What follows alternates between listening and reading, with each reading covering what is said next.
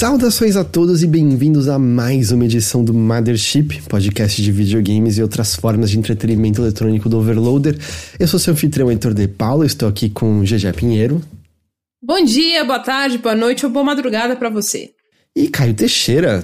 Olá, tudo bem? Está hoje com a sua cabeleira estilizada para trás. Vocês dois, dois estão combinando, vocês dois estão com o cabelo para trás preso no fone.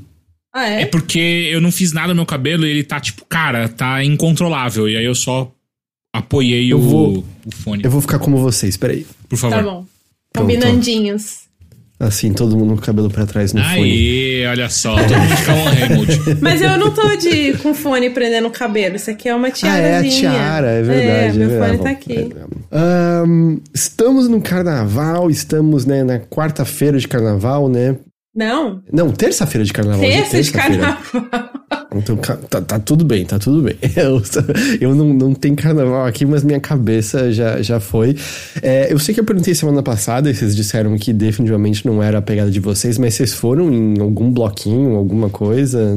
Nada, já já está Não. chacoalhando a cabeça de um lado pro outro. Eu fui num churrasco de amigos, que foi gostoso, mas não fui pra folia não, tava de boa. Eu fiquei meu carnaval inteiro basicamente jogando Persona em live. Joguei o 3 de novo, aí eu cheguei, sei lá, fiz basicamente um mês por dia, assim. Esse foi o meu carnaval.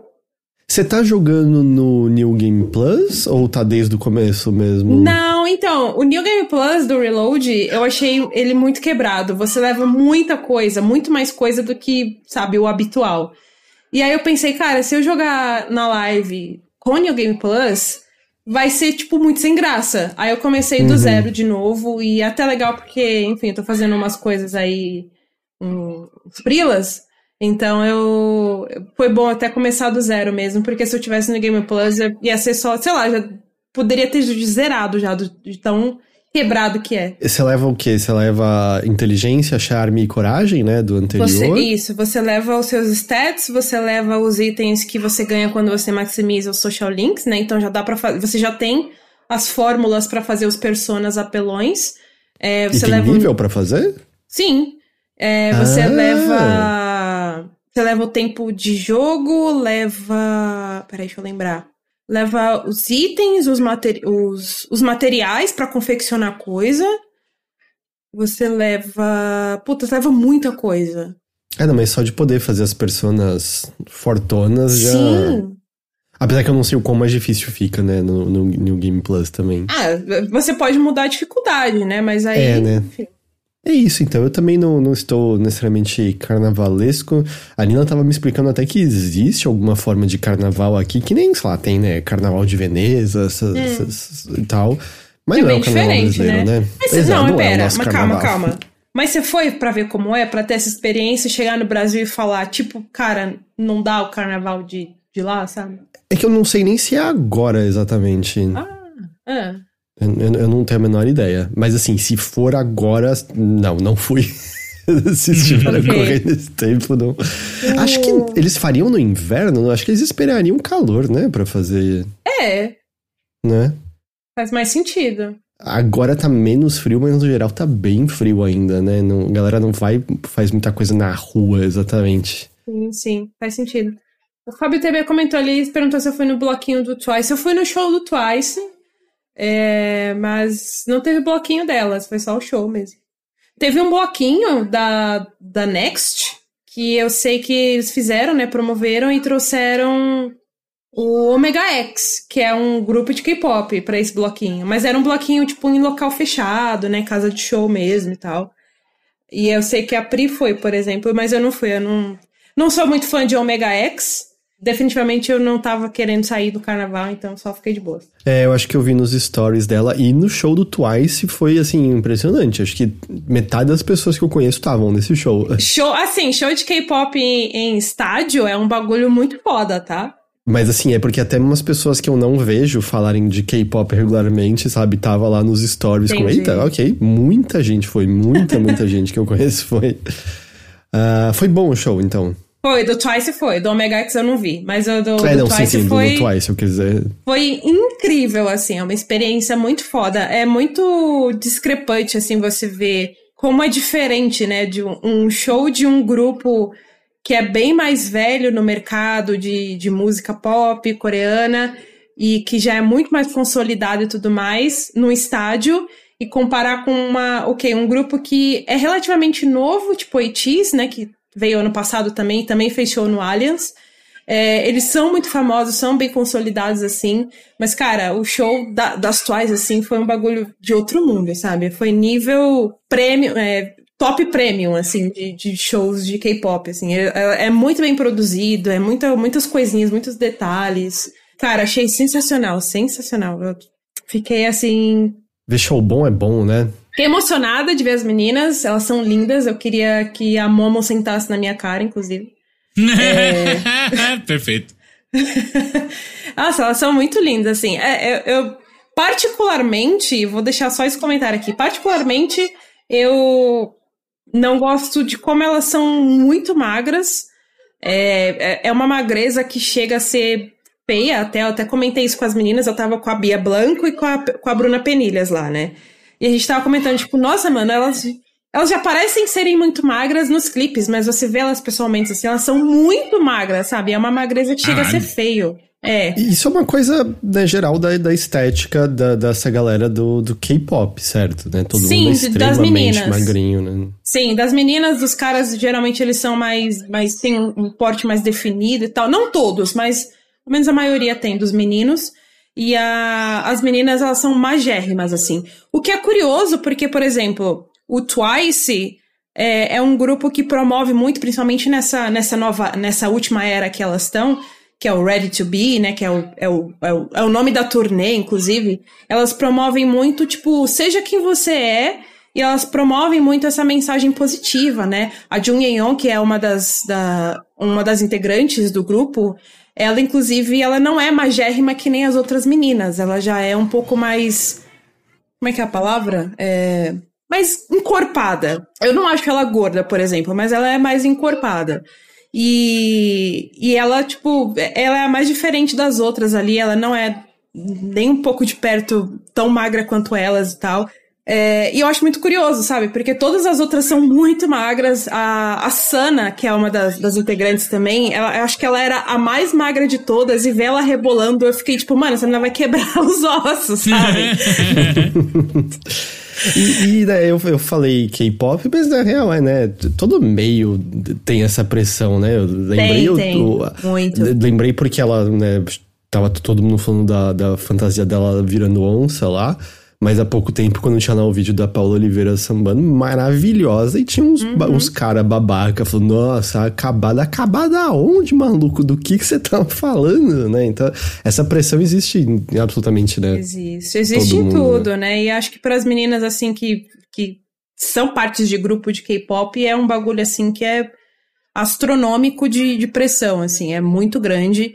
E aí fica, né, esse, esse contraste legal, porque tem a Junyoung, que é essa integrante que eu falei, que ela não é magra que nem as outras, ela é mais esbelta e tal, é mais encorpada. É, e é muito legal, sabe, elas promoverem esse tipo de mensagem assim. Mas ainda assim elas são magérrimas, sabe? Então fica esse, esse contraste meio, sei lá, meio dúbio. É que nem voltar, sei lá, em filme dos anos 90, sei lá, um filme colegial e tal, e aí tem a garota que é pra ser a gorda do grupo e é tipo. Ela, ela é, é um magra. palito ainda. Ela é um é. palito ainda. Ela é magra, tipo, caralho, né? Não faz sentido.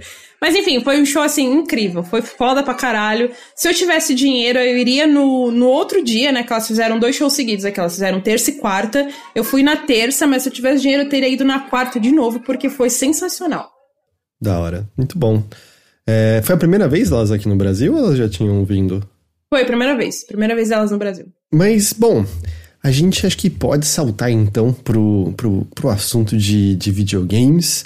Uh, ok, não, eu vou ter que ler essa piada porque eu, eu queria ter feito. A Plat falou: você iria Twice no show do Duas Vezes? Sim, eu iria Twice no show das Twice. Eu tava esperando essa piada vir. Eu tava eu esperando. Quando eu perco essas oportunidades, eu não acredito. Eu fico tão triste comigo mesmo. Mas vamos trocar de assunto. Vamos falar aqui sobre a glória de servirmos a nossa nação e o nosso exército, não é mesmo? Teixeira. Pois não. Você não sei, você não sei para falar a verdade, já, mas eu pensei eu que o Teixeira, Teixeira, ia falar assim, capitão. Gente, eu vou só deixar mutada que tá, a criançada tá brincando aqui do lado, tá? Você se aventurou por, por Helldivers 2? Sim. É, eu tô com umas 5 cinco, ou 6 horas de Helldivers, só não tem mais porque Infelizmente, a parte técnica do jogo não tá acompanhando a qualidade do. Aliás, a parte de serviço, né? Do jogo não tá acompanhando a parte. Todo, todo o resto, né? Que o jogo tá muito legal, tô gostando demais, demais, demais, mas é difícil você conseguir entrar em partida, é difícil você conseguir encontrar grupo de pessoas para jogar. É, e aí, mesmo quando você tenta jogar sozinho, tá. As recompensas não estão aparecendo às vezes, das missões que você, você faz, enfim. É, é um, um, lançamento atribulado para um jogo muito, muito, muito divertido mesmo, que eu tô gostando demais. Eu, eu vi os devs mencionando, né? Eles anunciaram que passou acho que de um milhão de cópias vendidas e que isso tá acima das expectativas que eles tinham para esse período. Tá vendendo uhum. mais rápido do que eles esperavam. Imagino que talvez isso seja um dos motivos para os servidores não estarem dando conta do recado no momento. Com certeza. Hoje mesmo eles lançaram uma, umas notas do servidor, né?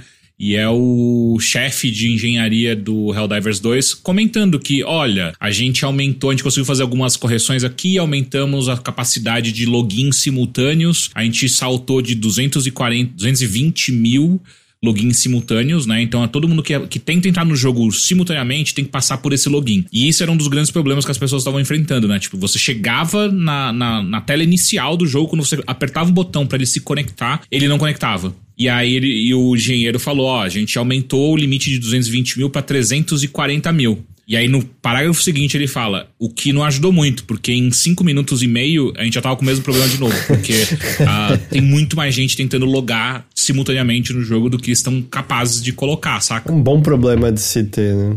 Mas é uma coisa difícil de fazer, né? É um bom problema de se ter, só que é difícil de você resolver porque você contrata muito servidor, você vai ter um custo muito, muito alto e você não sabe quanto dessas pessoas e quanto desses picos você vai ter, né? É, o que sempre pelo menos me foi ah. explicado é que é um custo exponencial, né? Não é, uh -huh. tipo, simplesmente de tipo, ah, põe mais e aí tá de boa, né? Tanto que eu, eu, vi o, a galera de Power World, eles estão gastando, tipo, meio milhão de dólares por mês ah. de servidor pro jogo, alguma coisa assim. É, e aí rolou até uma piadinha de a gente espera que a gente não vá à falência por conta disso. E, assim, tipo, Aquela risada nervosa, né? Por favor. É, mas o Helldivers está sofrendo bastante com isso, o que é uma pena, porque, como eu falei já, né? É um jogo muito, muito, muito divertido. Você também tá jogando, né, Heitor? O que você achou? Não, não, eu não ah, joguei não, nada jogou? dele ainda. Não. Puta, pode crer. É, então, deixa eu fazer então um, um passo anterior, né? De falar o, o, o básico do jogo, né? Eu joguei então, o primeiro, né? Na, na, o primeiro eu joguei. Pode crer.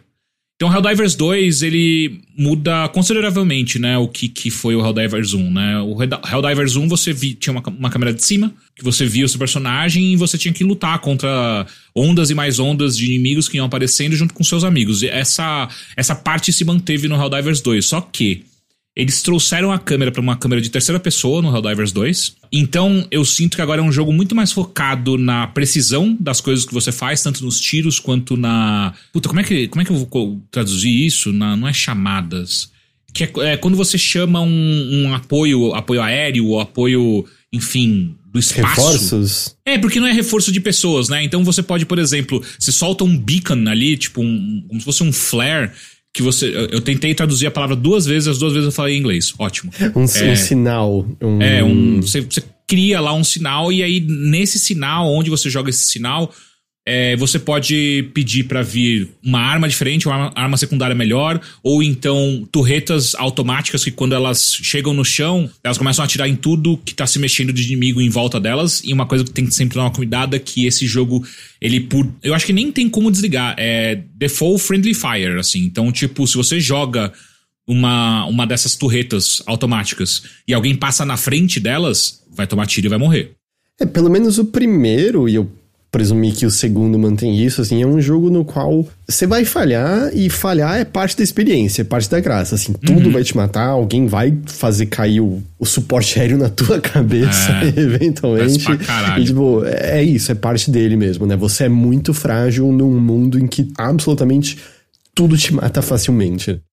É, e, e bem, aí você tá em terceira pessoa, então é, é muito focado nessa questão de precisão do que você tá, tanto dos seus tiros quanto dessas, desses bônus, dessa, dessa outra parte estratégica do jogo que você tem que utilizar, né? Mas, é, eu, eu acho que eu, que eu pulei um pouco o, o assunto, porque assim, acho que uma coisa muito importante desse jogo que tá me dando ainda mais ânimo de jogar, além da mecânica muito legal, é que eu acho que eles fizeram muito bem o, o trabalho de, de ambientação que o jogo te dá, né? Então, para quem é, já assistiu Starship Troopers, que é Tropas Estelares aqui no Brasil, vai reconhecer assim de primeira. É o mesmo tom que você já viu antes é, acontecendo no, no Tropas Estelares, né? Que é, é, uma, é um tom claramente sarcástico, ufanista, né? Então é muito sobre levar a democracia, levar a liberdade aos outros planetas. Então você tá, você se junta, né? A Terra se junta em um grande conglomerado chamado Super Terra, e essa Super Terra, ela se sente ameaçada por esses insetos alienígenas que que eles encontram na nossa galáxia. E aí o que a Super Terra decide fazer é atacar e levar, entre aspas, levar a liberdade e a democracia para esses outros planetas, né?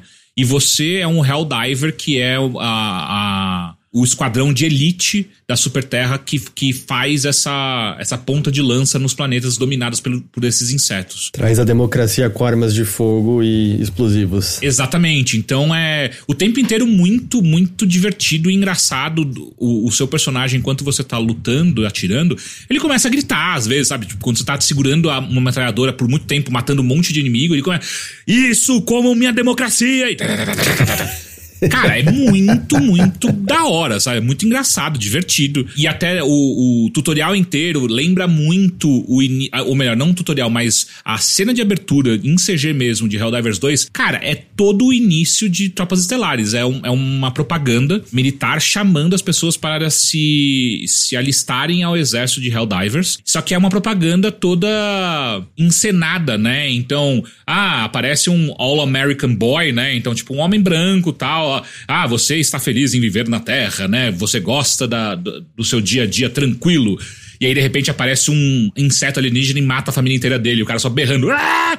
Isso pode acontecer com qualquer um. Alice agora para Helldivers, sabe? Então, tipo, porra, muito, muito interessante. E isso deixa um jogo que eu acho que poderia ter falhado na parte de história, na parte de ambientação, você tentar se levar muito a sério, saca? Então acho que é um, um grande bônus que o jogo traz pra você. E aí a mecânica era o que eu tava falando. Então é um, é um jogo de tiro em terceira pessoa, uh, que você enfrenta várias ondas de inimigos e, assim, cada, cada partida que você entra tem objetivos diferentes. Então tem desde o objetivo de você matar o máximo de insetos que você, que você conseguir encontrar, ou por exemplo, armar, pegar os códigos e armar uma ogiva nuclear que ela vai explodir, armar e lançar, né? Explodir em um determinado canto de, do planeta, né? E tudo isso acontecendo enquanto insetos vão aparecendo. Tem outros inimigos que também mais pra frente vão sendo liberados e então você encontra com outros inimigos, não fica só uh, uma coisa repetitiva eh, nos insetos. E assim, mesmo que se ficasse, eu acho que tem uma variedade tão interessante de insetos que você enfrenta que, que tá sempre dinâmico, sabe? Tipo, se o jogo não coloca um tipo de, de inseto ou coloca um tipo que você não tá acostumado, já muda completamente o, as suas estratégias, o que, que você tem que fazer e tal. Então é. Acho que eles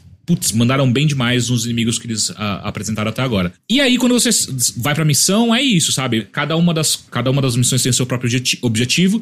E além do objetivo da missão em si, tem o objetivo do servidor, entre aspas, que é quando você chega num, num setor da galáxia, você pode ter a missão do, por exemplo, pode não, né? Você tem a missão de eliminar ou diminuir a presença de, de insetos em, em, no máximo de planetas possíveis daquele setor.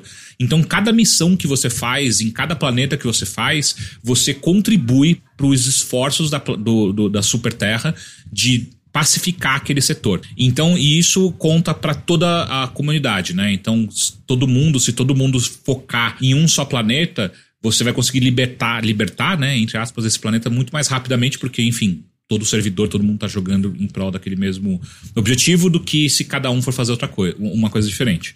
Por isso que a gente né, tava mencionando a questão dos servidores no começo, porque é um jogo muito focado em você jogar com outras pessoas, né? Ali, Exato. pelo menos o primeiro até dava para você ligar a partida sozinho, Mas era impossível sozinho, não tinha graça nenhuma, né? Eu imagino que o 2 ah. seja o, o, mesmo caso. É, é, Por isso eu... que é tão importante que funcione o multiplayer dele. Exatamente. Eu tô. Tenho sofrido porque não tô conseguindo entrar, porque tem esses dois problemas, né? Você não consegue encontrar pessoas o tempo inteiro. Pessoas que eu digo, ah, lá no, no Overloader eu criei um canal no Discord do Overloader. Pra quem quiser montar time, é, pode jogar ali é, um chamamento, né, pra galera, tipo, ó, oh, vem aí, tô, tô, atrás de time. Mas, mesmo que a galera apareça, o, o jogo tá enfrentando problemas do tipo que você não consegue entrar no lobby de partida com outras pessoas pessoas. No dia que, que o jogo lançou, eu fiz uma live no canal do Overloader aqui, que eu consegui jogar com uma galera, inclusive com pessoas do chat, foi super divertido. Mas desde aquele dia eu não consegui mais entrar em nenhuma partida.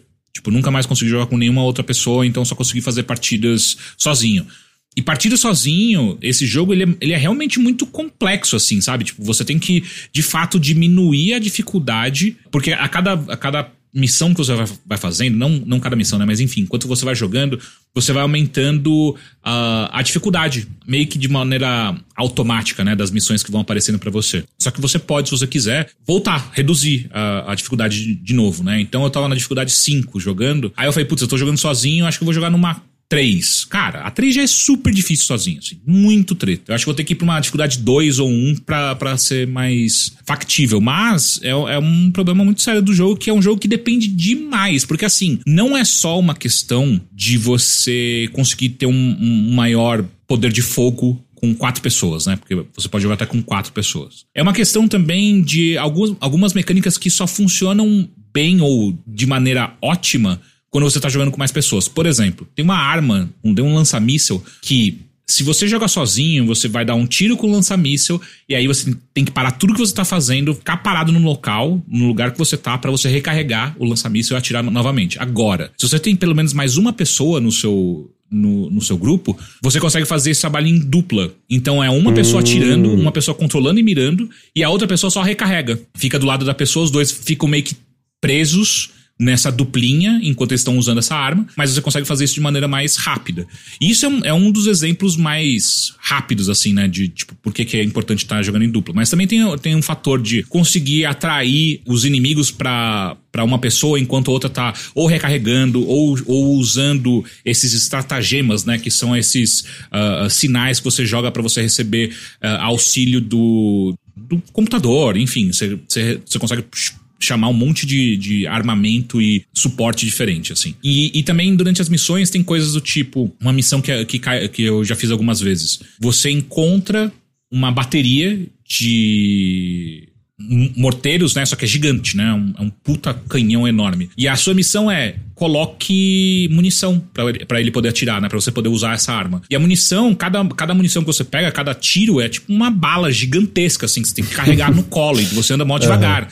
E se você tá sozinho, inimigos aparecem, você tem que largar essa munição e começar a atirar nos inimigos para você se salvar e aí você consegue, de fato, uh, depois você consegue carregar. Então é muito mais demorado, mais difícil. É, Parece é, pensado é... mesmo para essa cooperação. Exato, né? não é um jogo que é, você vai conseguir se divertir minimamente, para mim, pelo menos. Eu não acho que é um jogo que você se diverte muito sozinho. Eu acho que ele só brilha de verdade por, por ele fazer tão bem o trabalho de, de jogar em, em cooperação que eu acho que é um jogo que, putz, se você não for jogar e o servidor tá ruim como tá agora, eu não vejo muita graça no jogo do jeito que tá, sabe? Jogar sozinho. Uhum. Porque ele tem até um, um método, caso você não tenha amigos para jogar tal, você tem um esquema de quick play que quando você aperta lá o botão de Quick Play, ele automaticamente encontra, faz um matchmaking aí, né, para ver um esquadrão que tem um nível parecido com o seu, que tá na mesma região que você, e aí ele te coloca lá para jogar com a galera. Então toda vez que você clica em Quick, Quick Play atualmente, ele te ele descobre a partida, mas ele sempre falha na hora de você entrar no lobby. Então você não tá, consegue entendi. jogar de fato. Então, cara, sei lá. Ele tem ferramentas de comunicação internas a ele? Dá para jogar assim em voz? Sabe, ele tem ping, uhum. que nem um Apex Legends da vida que ajuda nisso? Como funciona? Tem.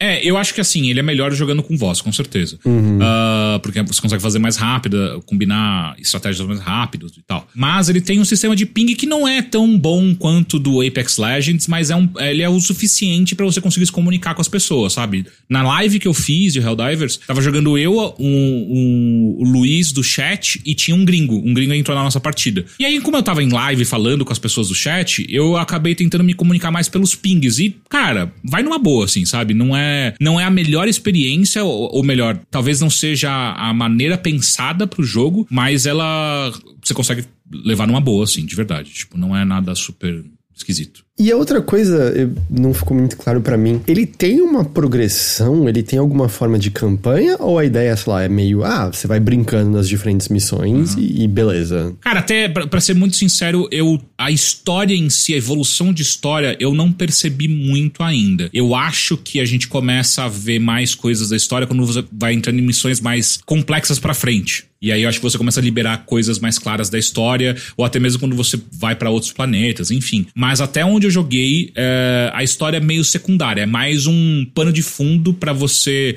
meio que se importar com o que tá acontecendo ali, além da diversão em si, porque é um jogo muito legal tal.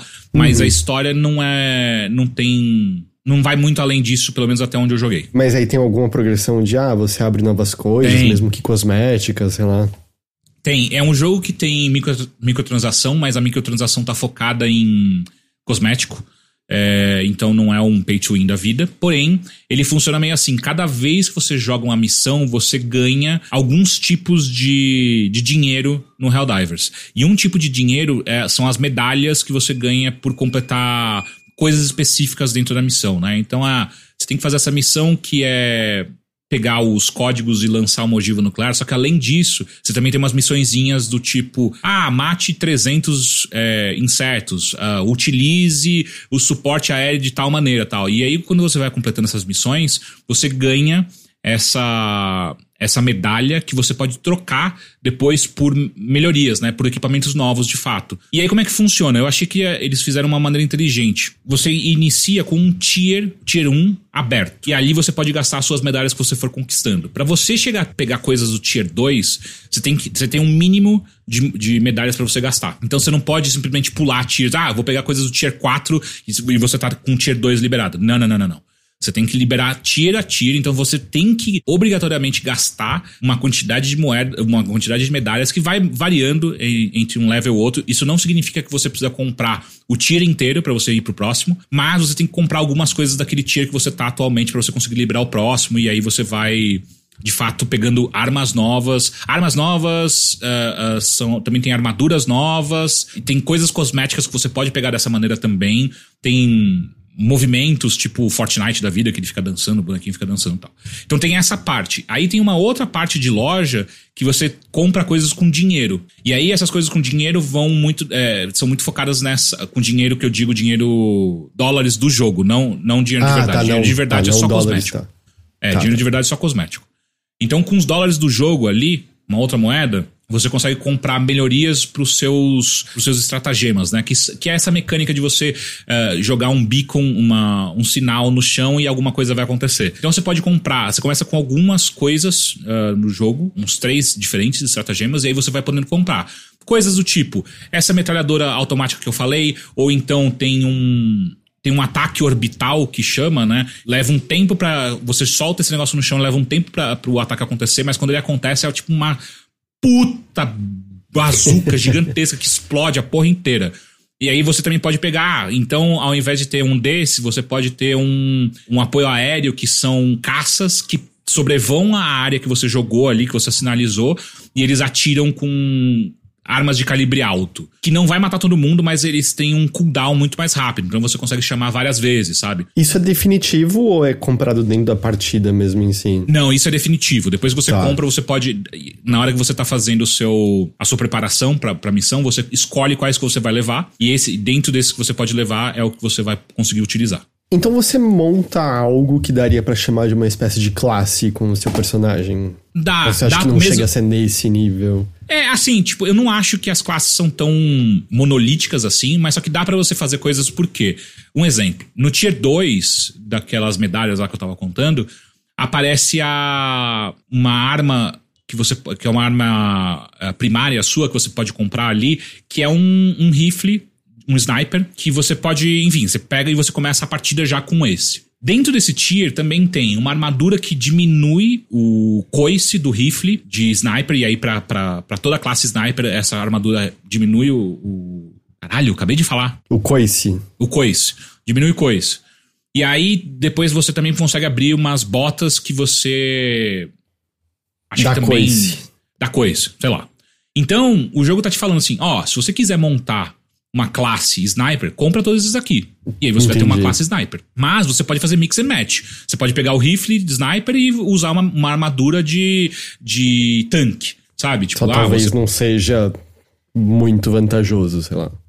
É, exato. Tipo, talvez você não consiga aproveitar tudo que você pode, enfim, mas com certeza as pessoas já estão encontrando. Se você procurar agora no Google quais são a, qual é a melhor, o melhor loadout, né? A melhor preparação, com certeza tem uns mix and matches aí de. Ah, pega o peitoral de tanque com uma bota do Scout que você vai conseguir ter bônus em tudo, um monte de coisa, conseguir usar uma arma foda de tanque, ao mesmo tempo que você vai ter é, mobilidade, enfim. Mas, respondendo de maneira mais clara, não tem classes per se, mas é, é um jogo que você lida muito com, ah, o que que isso vai me ajudar com o estilo de jogo que eu gosto, né? Eu gosto de ficar mais longe da, do calor do momento e ficar abatendo a galera de longe, ou eu prefiro ir pro, pro meio da, da pancadaria. Então tem essas coisas. E também tem umas melhorias que são as melhorias mais caras que tem, que são meio que umas melhorias que você faz na sua nave, porque quando você começa o jogo, você cria meio que a sua nave. Uh, você não consegue fazer muita coisa com ela, você consegue dar o nome para ela, mas até onde eu joguei não vai muito além disso. Uh,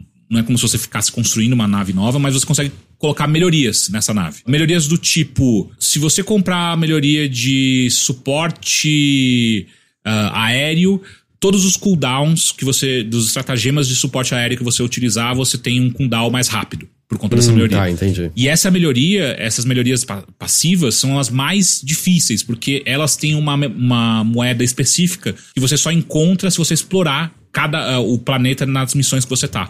São coisas que você só encontra ali. Não adianta você passar voando para uma missão que se você não pegar essa, essa, essa, esse dinheiro, você não vai conseguir fazer essas melhorias mais caras, por exemplo. Só que isso te coloca em mais risco, né, durante as missões. Exatamente, quanto mais tempo, porque assim, cada missão também tem tempo. Tem missões que tem 40 minutos para você fazer, tem missões que você tem 10 minutos para fazer, e tem missão também que é muito longe uma coisa da outra. Então pensa que não é um mapa é, pelo menos até onde eu entendi, não é um mapa aberto, mas ele, é, ele pode ser bem grande dependendo da missão que você está fazendo. Então, se você quer explorar e você acabar tendo que. Ah, eu quero explorar aqui, só que um objetivo está muito longe do outro, e aí você, você se desviou muito da, do local para onde você tinha que ir e tal, cara, você pode se fuder que você vai perder esse tempo que você tem de fazer as coisas. E se você não conseguir completar a missão no tempo dado, você ainda consegue entregar a missão. O problema é que você perde um monte de bônus e aí não vale tanto a pena quanto valeria se você tivesse feito no, no tempo da missão. É, eu sei que né, isso não é uma medida exata, assim, mas pelo menos na minha bolha, Helldivers 2 é o jogo do momento. É, é o que a galera é. mais está compartilhando e, e, ele gera muitas situações cômicas, né? As mortes que acontecem uhum. quando tudo sai de controle. E eu tô muito impressionado com a qualidade da animação nesse jogo Sim. e o quanto que ela não quebra, sendo que você tá caindo, rolando né? É. Voando para longe. É, eu também vi muitas, assim, cenas que não são planejadas, mas parecem dirigidas para serem a cena de ação mais legal que você já viu num filme. Exato, eu acho que.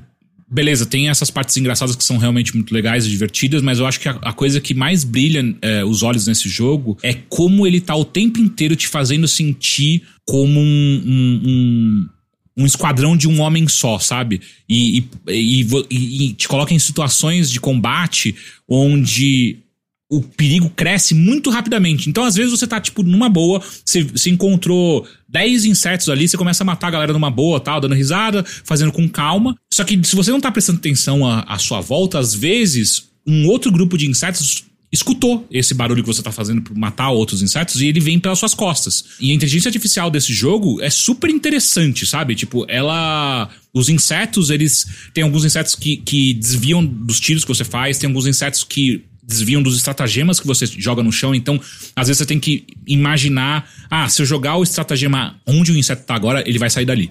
Então você precisa jogar num ponto onde ele tá vindo na sua direção, para quando ele estiver perto e aí sim o bagulho cai, sabe? Então, eu tô muito impressionado com o tanto de coisas boas, que, o, o, tanto de coisas certas que o time fez, sabe? Que desenvolveu o Helldivers.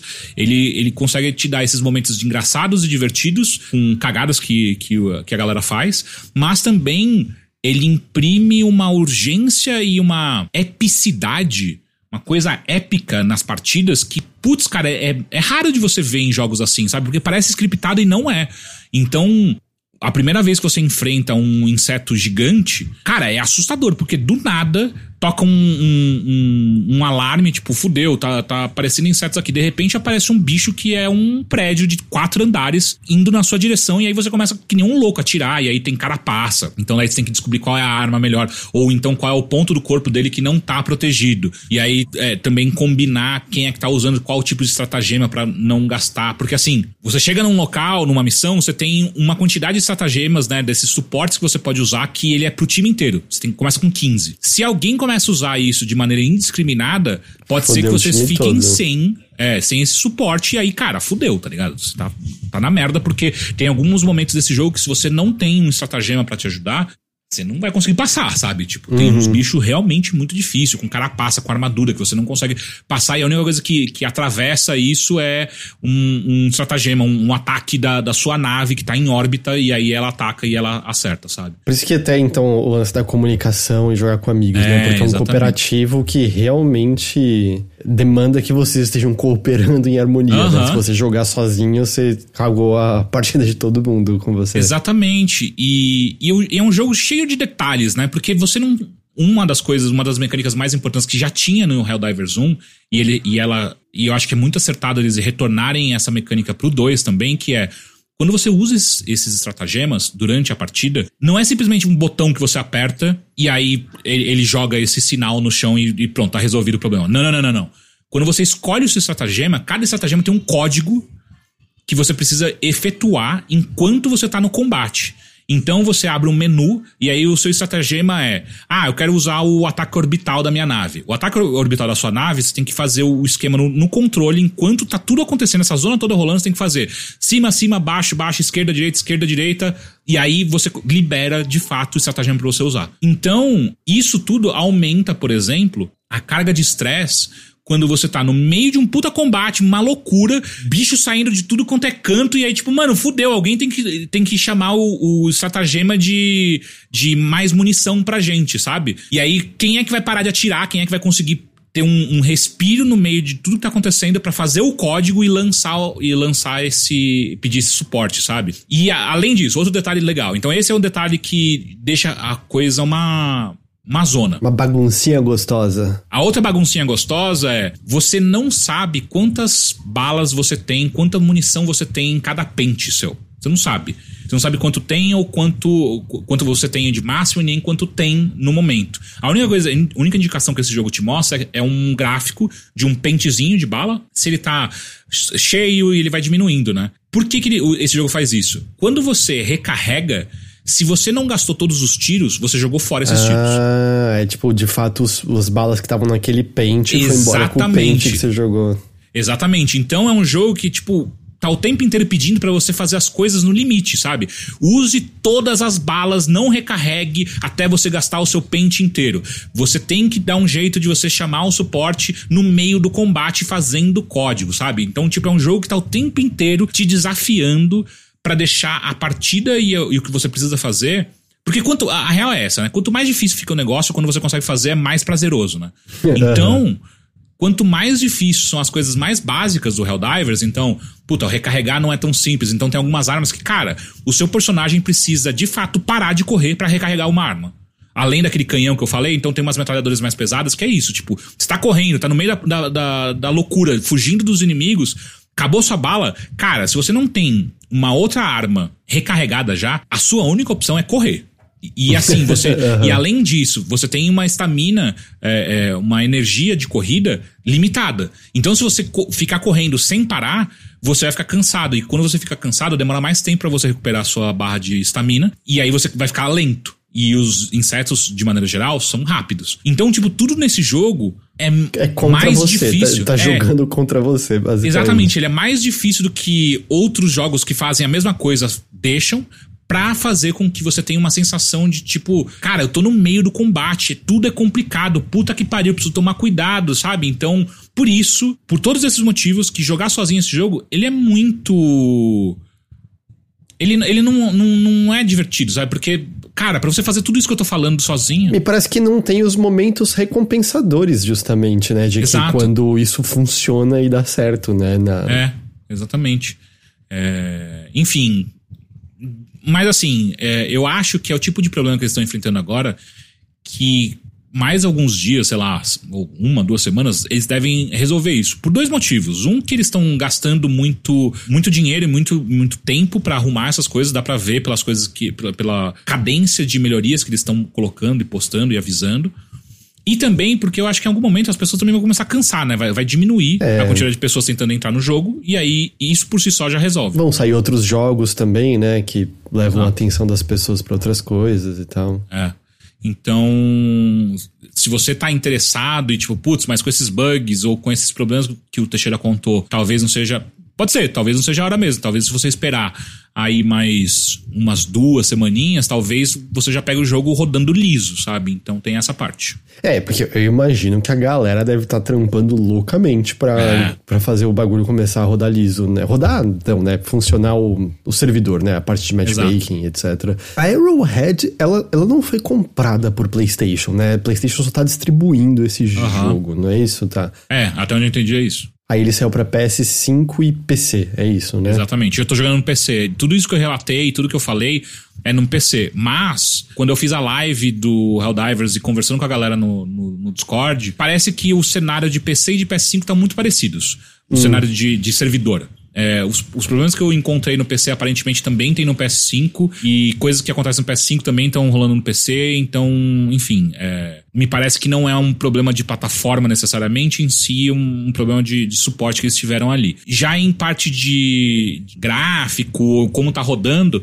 cara, eu tenho uma 3070 e tá rodando lindo, tá liso. Eles fizeram, eu imagino que eles devem ter gastado muito tempo fazendo só a mecânica de capa desse jogo, porque capa é uma coisa. E assim, porra, funciona pra caralho, porque realmente fa- dá- coloca um clima diferente, sabe? Você com uma capa correndo no meio de um monte de, de inseto querendo te comer, cara, é divertido pra caralho. E é bonito. O primeiro, ele tinha, né, essas capas, e eu lembro que era a época que a gente ainda gravava vídeo de gameplay pra botar no YouTube, aqui no Aham. Over. E aí eu lembro que eu sentei pra gravar com o Rick, a gente ia jogar, acho que cooperativo local, aí ele... Ele não tinha jogado, eu que tinha, eu que tinha jogado. Aí ele ligou o jogo, ele imediatamente tava girando com o personagem pra capinha ficar voando. Eu, e eu, tipo, Rick, pelo amor de Deus, presta atenção. Aí ele gira plum, pisca um troféu. Porque você girou com a capa assim.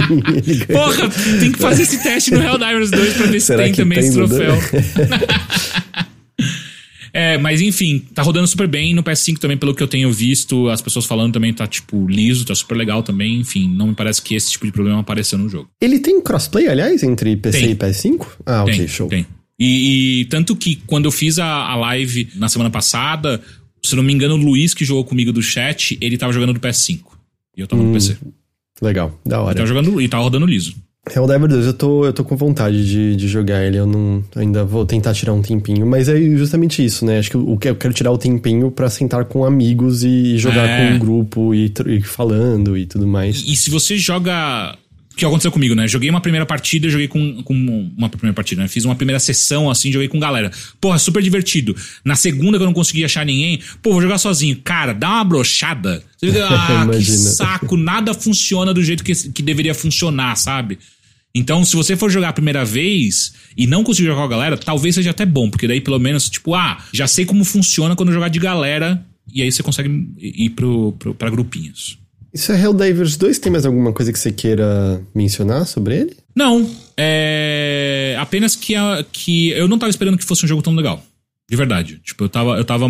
Eu, gostava, eu gostei do primeiro, não terminei, mas eu gostava do primeiro. Uh, mas quando anunciaram dois, ainda mais quando foi pra terceira pessoa, eu lembro de quando anunciaram em alguma E3, eu até fiquei tipo, ah, mano, eu gostava do bagulho de cima, sabe? Diferenciava ali de outros jogos tal, mas eu acho que agora com o jogo na mão, decisão super acertada trazer a câmera pra terceira pessoa que tá bom demais. Mr. Sendica falou, nesse, na continuação só tem dois tipos de inimigo, no primeiro tinha um três, eles falaram se vão adicionar o que falta? Eu não sei dizer. Não Mr. sei Sendica. ainda, cara. E outra, eu também nem encontrei o segundo tipo ainda, que são os robôs, né? Eu só encontrei os insetos, mas como eu, eu, eu falei, ainda mais esse início, tem tanto inseto diferente e a inteligência artificial é tão legal desse jogo que eu não senti falta de inimigos diferentes, para ser sincero. Eu, eu sinto mais falta de um servidor que me deixa jogar com a galera.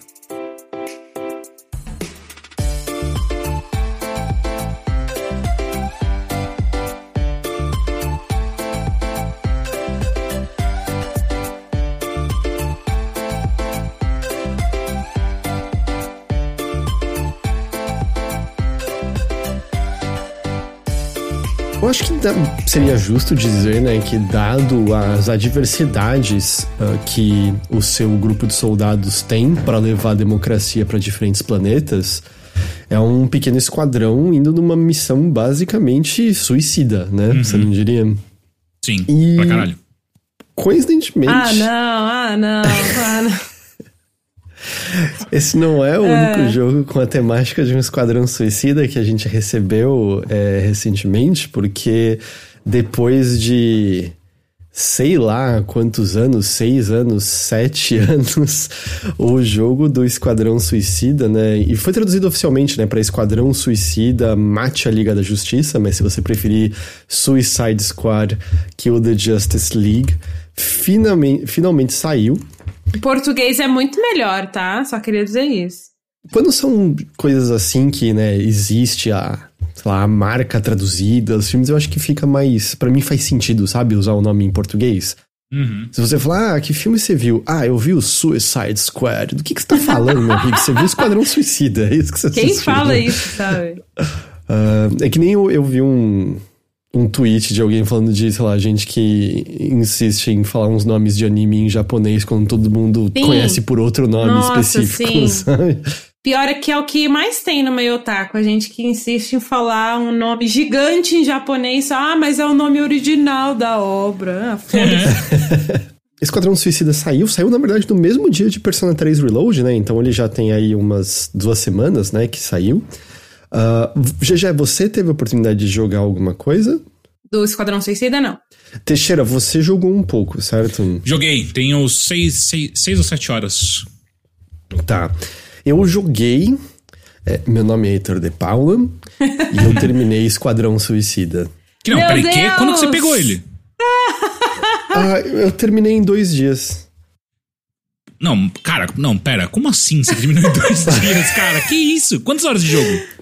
Não é muito longo, não. Ele é coisa de 12 horas, eu acho. Você deve estar perto do fim, Teixeira. Eu, eu foquei nas missões principais, tá? É, eu não fiquei fazendo muita coisa uh, opcional, né? Porque, enfim, é um jogo de conteúdo que você pode ficar repetindo muitas e muitas vezes com outras pessoas. E eu, eu tava muito curioso para ver por conta própria, né? Porque eu acho que todo mundo nos escutando sabe isso, mas é um jogo que por motivos merecidos e motivos também não merecidos, já estavam cagando muito na cabeça dele antes dele sair, né? uhum. né? O consenso uhum. já era de que não seria bom.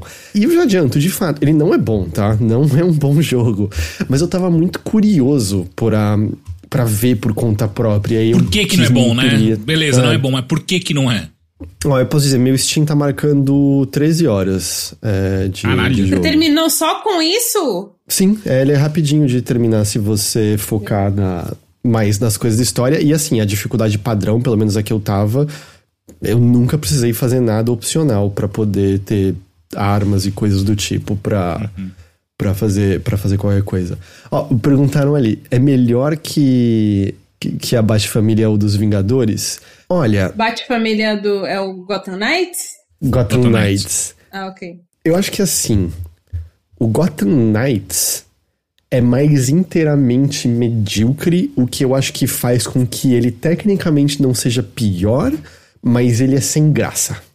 Ok, uhum. justo, justo. A campanha do Avengers, a historinha que você joga mais com a Kamala, ela não é terrível. É um jogo bonzinho, ok, que infelizmente estava no meio de outras coisas, né, de live service que cagaram tudo. O Esquadrão Suicida é, é curioso, e eu acho que você consegue corroborar isso, Teixeira, que a parte do, do esquadrão, e eu quero dizer os quatro personagens, né? O, o Capitão Boomerang, a Arlequina, o, o Deadshot é pistoleiro, né? Pistoleiro e o Rei e Tubarão. O Tubarão Rei. Tubarão Rei. Eu legitimamente achei eles bem escritos e a dinâmica entre eles divertida. Dei risada muitas vezes com os personagens. As cutscenes são boas, as cutscenes são extremamente bem animadas, eu acho que, como eu falei, bem escrito. O Capitão Boomerang tá uma delícia, né? Cara, o Tubarão Rei. É, é também, eu, muito. Eu, nossa senhora, eu, eu gargalhava com ele constantemente. E até um, um, adendo, assim, eu. Minha única exposição a ele, lá, talvez ele tenha aparecido em algum episódio de desenho que eu vi, mas a minha exposição maior a ele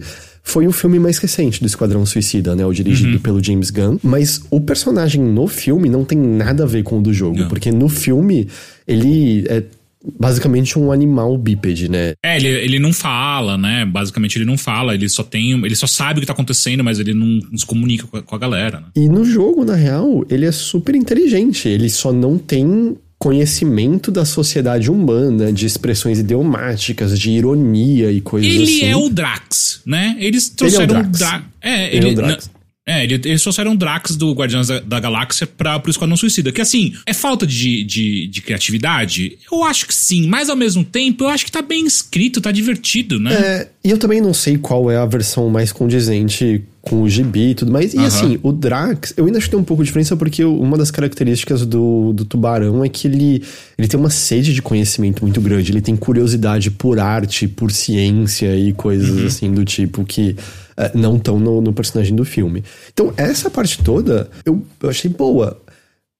A questão é que existe todo um jogo ao redor disso. Que é um horror! É muito ruimzinho. Cara, é que mecânicas muito, mal muito. pensadas. Tipo, parece que ninguém testou esse jogo. Tipo, Cara, bota alguém para jogar uma hora desse jogo e essa pessoa vai sair com uma lista de coisas que são ruins, sabe? Talvez um dia a gente tenha um livro do Jason Schreier ou alguma grande reportagem mostrando, seja lá, o que aconteceu no, no desenvolvimento dele.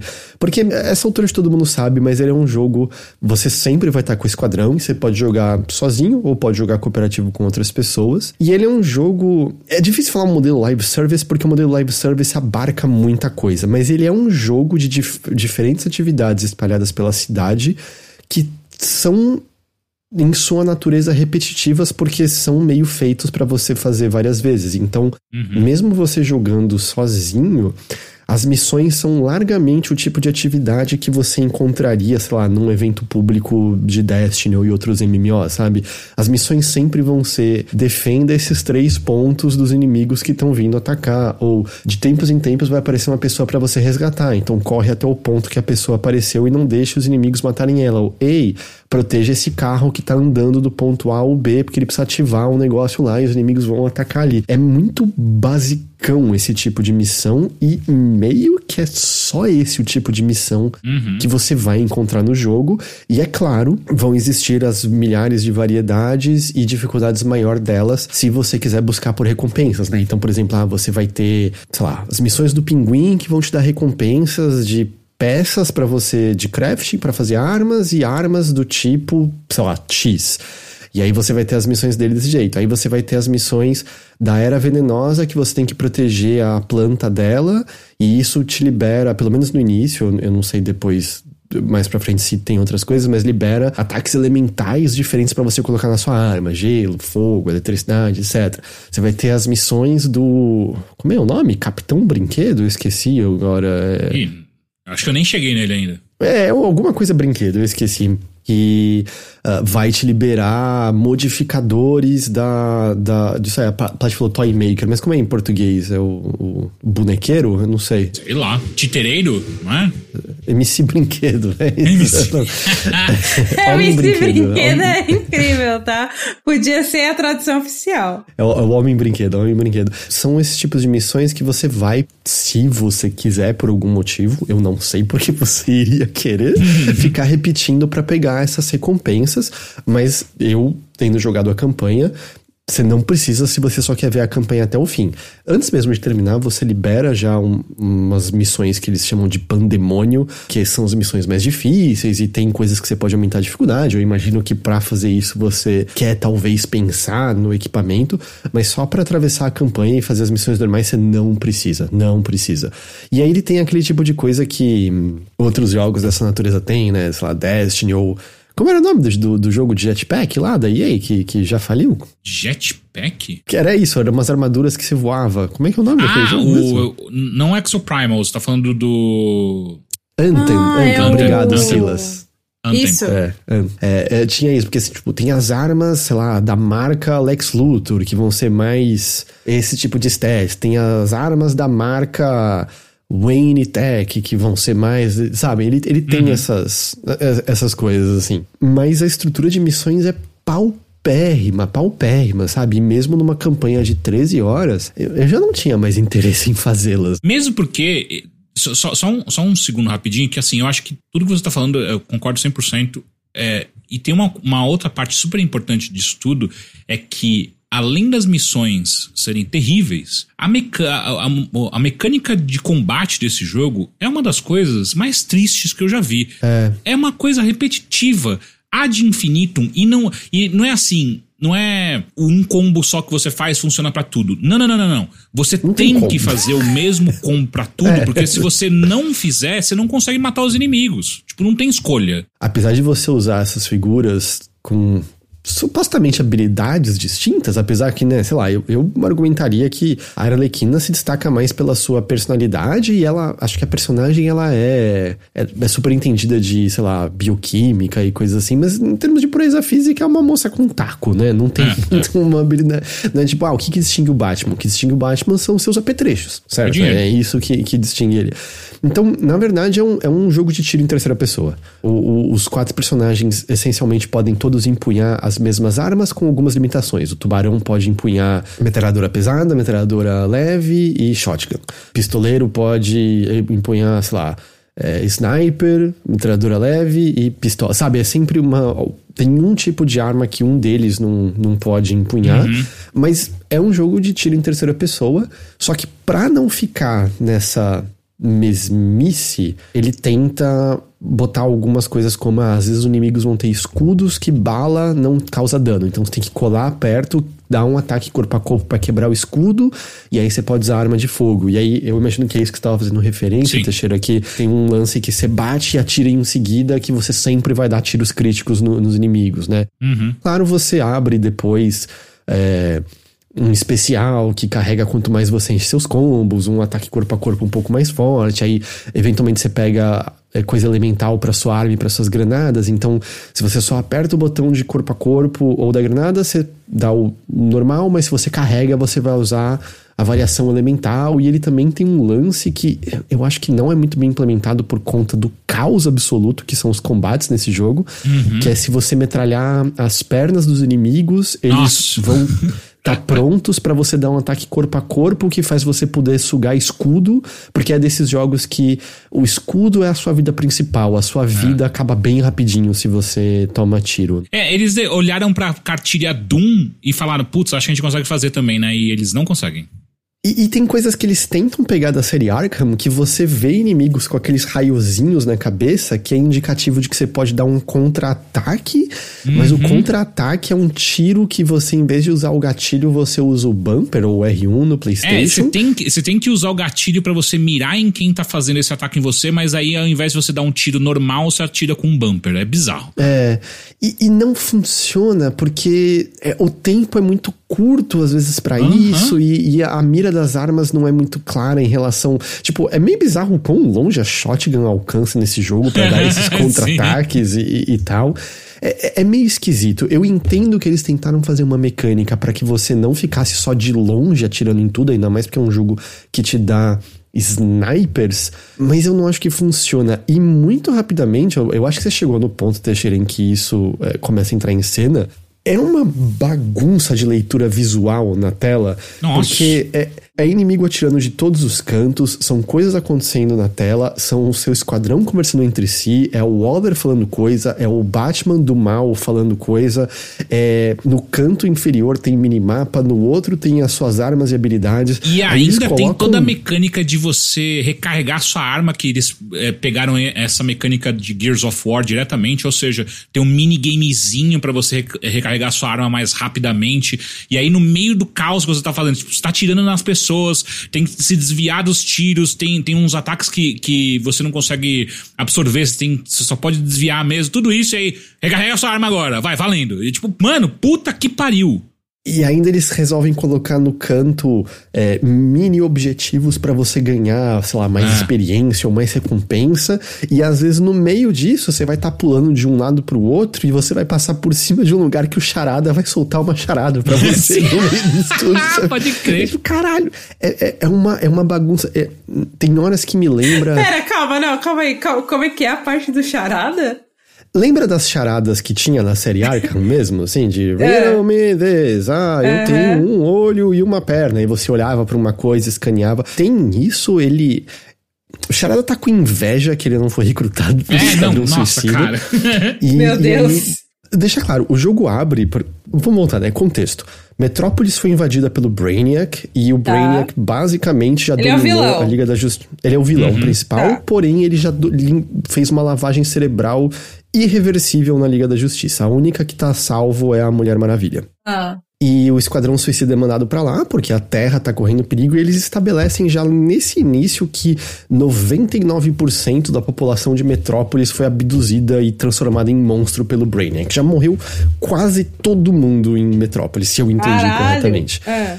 Ainda assim, o Charada tá por aí com inveja de não ter sido mandado para essa missão e ele botou umas charadas espalhadas pela cidade. E aí, às vezes, é do tipo, ah, eu, eu não vou lembrar nenhuma de cor, sabe? Mas, é. ah, é dourado, mas tá de pé, blá, blá, e aí você tem que escanear uma estátua do super-homem dourada, e aí você resolve. Ou o Charada também colocou uns desafios físicos, você ativa um, um, um chão dele, e aí você tem que correr por uns checkpoints em, num, num tempo mínimo e coisas assim. Ele hum. tem várias mini atividades para você fazer na cidade, porque, por exemplo, esse 1% que não foi morto pelo Brainiac ainda, é, tá sendo raptado ainda, e se você destrói os drones levando essas as pessoas, você libera umas caixas de itens que tem limite de 3 a cada 24 horas, mas é porque, claro, tem essa parte da live service, então você também tem missões que você pode pegar, dailies que você pode pegar 3 por dia com bônus adicional e são resetadas de X em X horas. Enfim, todas essas pequenas coisas de, de jogos nesse estilo de, de serviço e tal estão ali, né? Mas vira um caos que me lembra às vezes os piores momentos de jogos como Crackdown ou Saints Row. referência Saints Row ou Agents of Mayhem me veio na ah, cabeça é, que, é, puta que era pra caralho, sim. do pessoal. Porque tipo, a, começam a botar mais inimigos, então por exemplo, ah, vai ter inimigo que tem a velocidade do flash, então você começa a ver os raios amarelo de um lado pro outro. Tem inimigo que é sniper, então vai ter a linha de laser sniper em você. Cola os helicópteros, que são os inimigos mais infernais desse jogo, e começa a metralhar e você não consegue se mexer. Meu e você Deus. Não, e não é porque eles são voando. difíceis, é só porque esse jogo é um lixo de fazer um combate aéreo minimamente decente, então você é. é não sabe o que você faz. Se você foge do, do helicóptero, mata todo mundo para depois você enfrentar o helicóptero com calma, ou então você, tipo, ah, ignora todo o resto, tá atirando em você, tipo, ah, eu vou, eu vou perder quase toda a minha vida, mas eu preciso matar esse helicóptero primeiro, senão eu não consigo jogar. Sem hipérbole, eu. A maioria das vezes que eu tomava dano, não é que eu tô dizendo que, ah, nossa, não era pra eu ter tomado. Eu só não sei o que me atingiu. Eu não é. tenho ideia, volta e meia, de tipo, o que, que tava me mirando? Foi, foi uma explosão. Tem uma missão mais pro começo que você tem que destruir um. Parece um lança-míssil gigante e tá o flash lá do seu lado, enchendo o saco que de vez em quando eles ativam um laser gigante, mas o laser clipa objetos do cenário e é difícil entender quando aquilo tá te acertando, quando aquilo não tá te Deus. acertando. Que... Que zona esse jogo. A leitura visual é, é um caos. E acho que também não ajuda, né? Ah, Eu não sei. O que você achou da movimentação pela cidade, É Teixeira? uma bosta. Tudo nesse jogo é um lixo tirando a história, cara. Tipo, que, qual, qual que é a- a ideia deles? Tipo, como que a gente faz esses é, vilões se locomoverem por essa cidade? Sendo que a maioria deles, tipo, não tem nenhum poder que dá voo, sabe? Ou que eles sejam mais rápidos e tal. Então, eles resolvem isso com algumas coisas super estúpidas. Então, tipo, eu acho que o único movimento que eu gosto desse jogo é da. É o tubarão. Não, é o Boomerang. Capitão Boomerang. Ah, ele é o que eu mais odiei. Porra, não, esse é o, é- é o que eu mais gostei. Mas enfim. O que, que acontece? Tipo, cada, cada um dos personagens que você usa, e você pode trocar a qualquer momento do jogo, isso é uma coisa até que interessante, mas cada um dos personagens, eles se movimentam pelo cenário de uma maneira diferente. Você tem que lembrar como que cada um se movimenta. Então, por exemplo, Boomerang, ele lança o boomerang dele, e quanto mais tempo você fica segurando o botão que você lança o boomerang, mais longe ele vai. E aí, em certo momento, ele tá com uma tecnologia lá que ele, ele aparece onde o boomerang dele ia aparecer. Isso é o boomerang. Então ele é meio direto ao ponto, sabe? Tipo, você mira num lugar, você joga o boomerang e fica segurando até uma hora que ele você vai até lá. E acabou. O tubarão é crackdown. Ele Crackdown. pula... Você fica segurando o botão pra ele acumular velocidade, e aí quando você pula, ele pula longe pra caralho, ele tem uns três pulos no, no ar. Aí vem os lixão, lixão, Nossa. lixão, assim, não dá pra controlar. Então, Deadshot, não dá pra controlar. Ele tem um. um Jetpack. Um jetpack que, cara. Ele inverte os botões de controle de câmera quando você tá controlando ele. Então você tá eh, lá, normal, cima, você olha pra cima, ele olha pra cima, olha pra baixo, ele olha pra baixo. Aí quando você pula e começa a voar com a porra do jetpack, ele inverte. Pra baixo você vai pra cima, pra cima você vai pra baixo.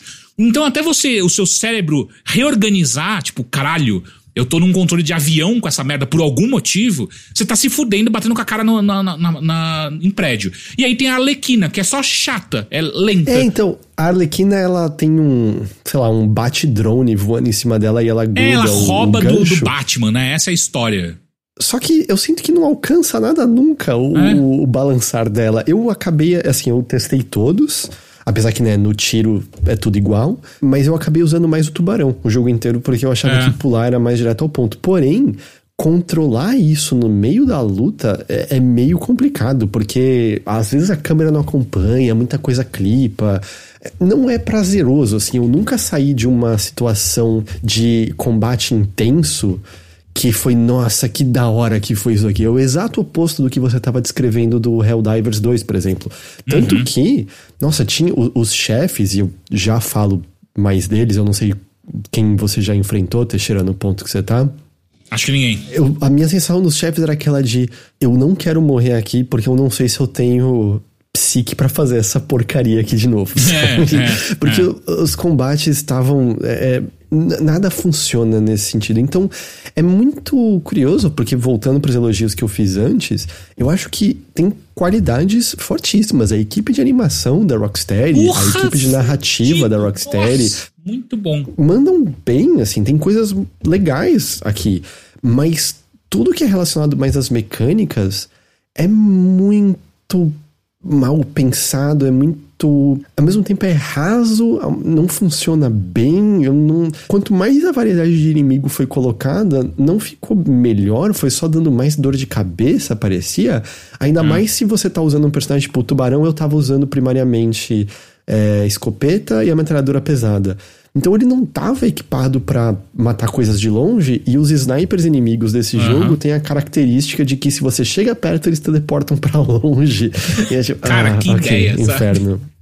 E, e assim, eu, eu- um- eu só queria narrar rapidamente, Heitor, para as pessoas entenderem do que eu tô falando de mecânica ruim, que é um encontro rápido que você tem com um inimigo que você tá correndo no meio da rua. Então você vê, então você tá lá voando, então para você voar com o tubarão, você segura o gatilho da esquerda para ele correr e aí você pula com um X pra ele dar o salto dele e tal. Então você tá lá pulando, então você tá segurando a- o gatilho esquerdo e aí você pula. Você vê o inimigo, tipo, puta, eu vou até aquele inimigo.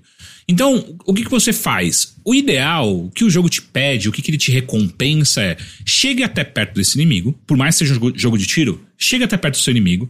Aí você vai apertar o gatilho da direita pra você dar um golpe é, corpo a corpo. E vai lançar o inimigo, e é um só, tá? Um só inimigo. Você tá num grupo de cinco, você vai fazer isso num inimigo só. Você vai lançar o inimigo para cima, e aí você rapidamente segura o gatilho da esquerda, que daí é o gatilho para você entrar em modo de mira, e aperta o gatilho da direita de novo para você dar um tiro, e aí sim dar um tiro crítico, né? E aí geralmente é quando mata os inimigos. E você faz tudo isso enquanto tem outros inimigos tentando te acertar e te matar. Então, não é nada prazeroso em nenhum momento. Em nenhum momento você tá tipo, nossa, é, o que eu falei no Helldivers, né? Deixa algo difícil para deixar, quando você acabar e fizer certo, você ficar orgulhoso de si mesmo. Não se aplica aqui, tá? Não se aplica nesse jogo. É algo super difícil, super complexo, e no meio disso tudo ainda tem, puta, você lançou o inimigo para cima, Deu o tiro crítico, conseguiu matar esse. Daí você olha para trás e tem um filho da puta já pulando no seu cangote. Que daí você pensa, pô, vou dar o quê? O, o contra-ataque. Como você dá o contra-ataque? De novo, você vai olhar pro inimigo, segurar o botão de, de mira. O inimigo tá colado em você. Segura o botão de mira e aí aperta o bumper, não é o tiro, porque se você apertar o tiro, você não vai acertar, não, não vai dar o contra-ataque. E aí aperta o bumper. O ataque físico Mano, você consegue mandar ele para longe, mas aí você é menos benéfico do que usar o contra-ataque. E eu também, eu não sei se você teve isso, eu tava jogando, eu joguei no controle. Uhum. Às vezes tem uma, um, uma assistência de mira, assim, que dá basicamente um lock-on no inimigo, até depois é, de bater no, e tal. No, é, nesse combo de melee é lock-on automático. Mas não sempre. Tem umas vezes que o lock-on simplesmente não acontece, sabe? Que eu batia e ia atirar e eu tava atirando no chão só, sabe? Ah, e também tem um problema muito sério, que é, por algum motivo, apesar de ser uma, uma um, um, cenário aberto e, e, e, sei lá, as batalhas poderiam acontecer em qualquer, absolutamente qualquer lugar do cenário, geralmente você encontra grupos de inimigos quando eles estão perto de parede, perto de, de prédio e tal. Então o que acontece pra caralho é, você chega perto do inimigo, acerta o, o golpe corpo a corpo, quando ele lança para cima, você tá colado na parede e aí você dá um lock-on da arma, o inimigo não. É, ele não trava no inimigo para você fazer o combo. Ele trava em outro lugar, porque tá a parede na sua frente, então a câmera não acompanha. Tipo, mano, é um, é um shit show é, essa, essa a mecânica desse jogo que eu tô chocado. E aí, assim, ele tem uma árvore de habilidades, mas isso é ah, uma é? maneira muito generosa de dizer isso, é porque. o que, assim, você não vai mudar em nada como você joga, independente das habilidades que você escolha, porque as habilidades todas essencialmente são passivas. O, o, é, todas elas se baseiam em ou, agora quando você tiver o combo vezes 5, você vai ganhar esse benefício. É. Ei, agora o seu melee vai jogar o inimigo mais longe, mas vai causar menos dano. Ou, ei, quando o seu combo chegar em vezes 10, você vai ativar um negócio que vai te dar mais 10% de crítico. Nenhuma delas é, é gostosa, sabe? Nenhuma é, caralho, eu abri essa habilidade. Uhum. Tá, eu tenho uma porcentagem, acho que a mais, assim, eu nem pensava no que eu tava fazendo. Você ganha o ponto, você joga ali o ponto em alguma coisa e segue a vida, porque não, não tem, assim, nenhum, nenhum interesse em se aprofundar naquilo. E as habilidades são mal, mal, mal, explicadas, porque, tipo, teve em algum momento eu peguei uma habilidade nova pro Tubarão Rei, e quando eu coloquei, de repente, o, o meus, os meus golpes corpo a corpo pararam de dar dano. Ah, e eu fiquei, isso é tipo, é meia hora. Isso, isso é a arma que você equipou.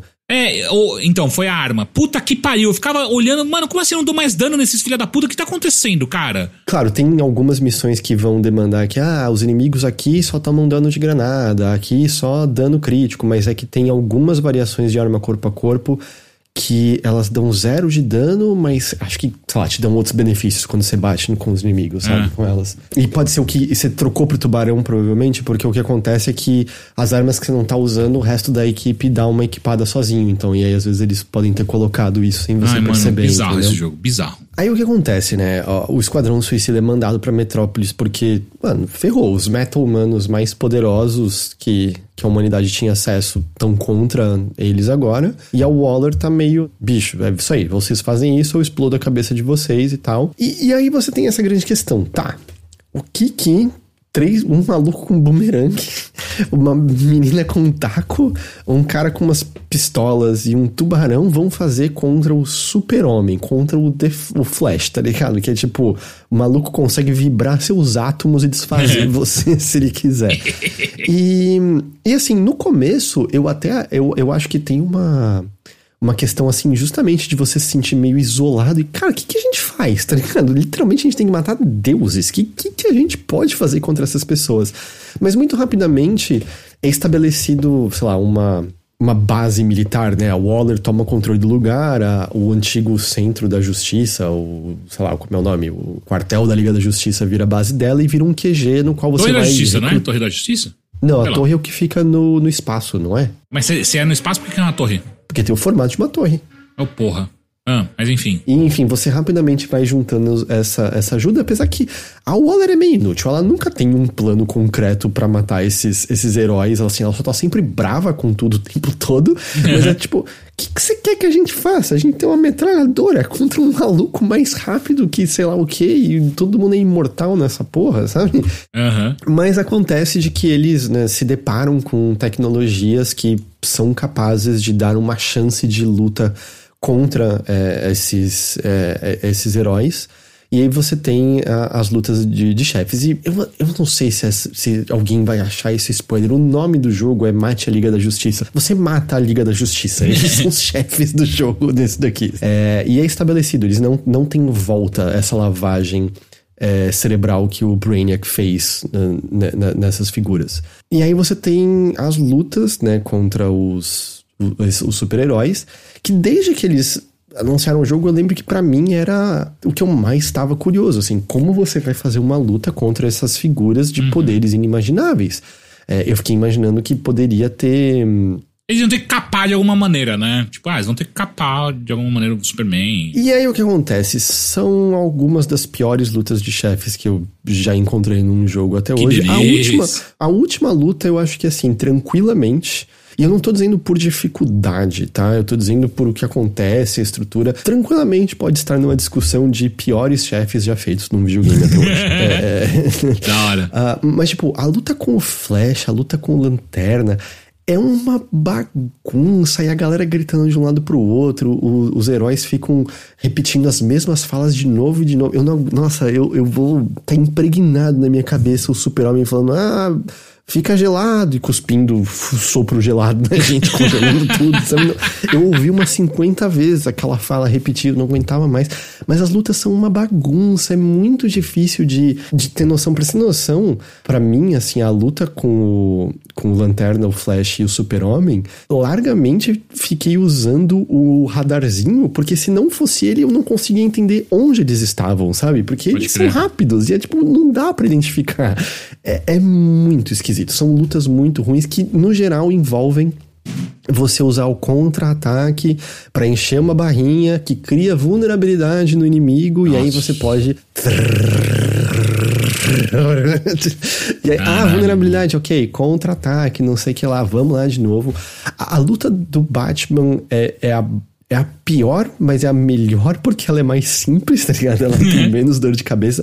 Mas eu juro que a luta contra o Batman, um bom pedaço dela envolveu eu ficar parado, metralhando e pulando de umas coisas de fogo que passavam no chão de vez em quando. Ai, meu Deus, e você deve estar se perguntando por que, que a luta do Batman passava coisa de fogo no chão. Enfim, coisas acontecem ali naquele momento. Mas assim, são extremamente sem graça. A última de todas tava no, no conflito lá, no confronto. E eu tava tipo, nossa, eu acho que eu não saquei o que eu tenho que fazer. Eu, eu acho que eu, eu não tô atingindo nada. Aí apareceu a barra de vida do chefe e já tava na metade. eu tava.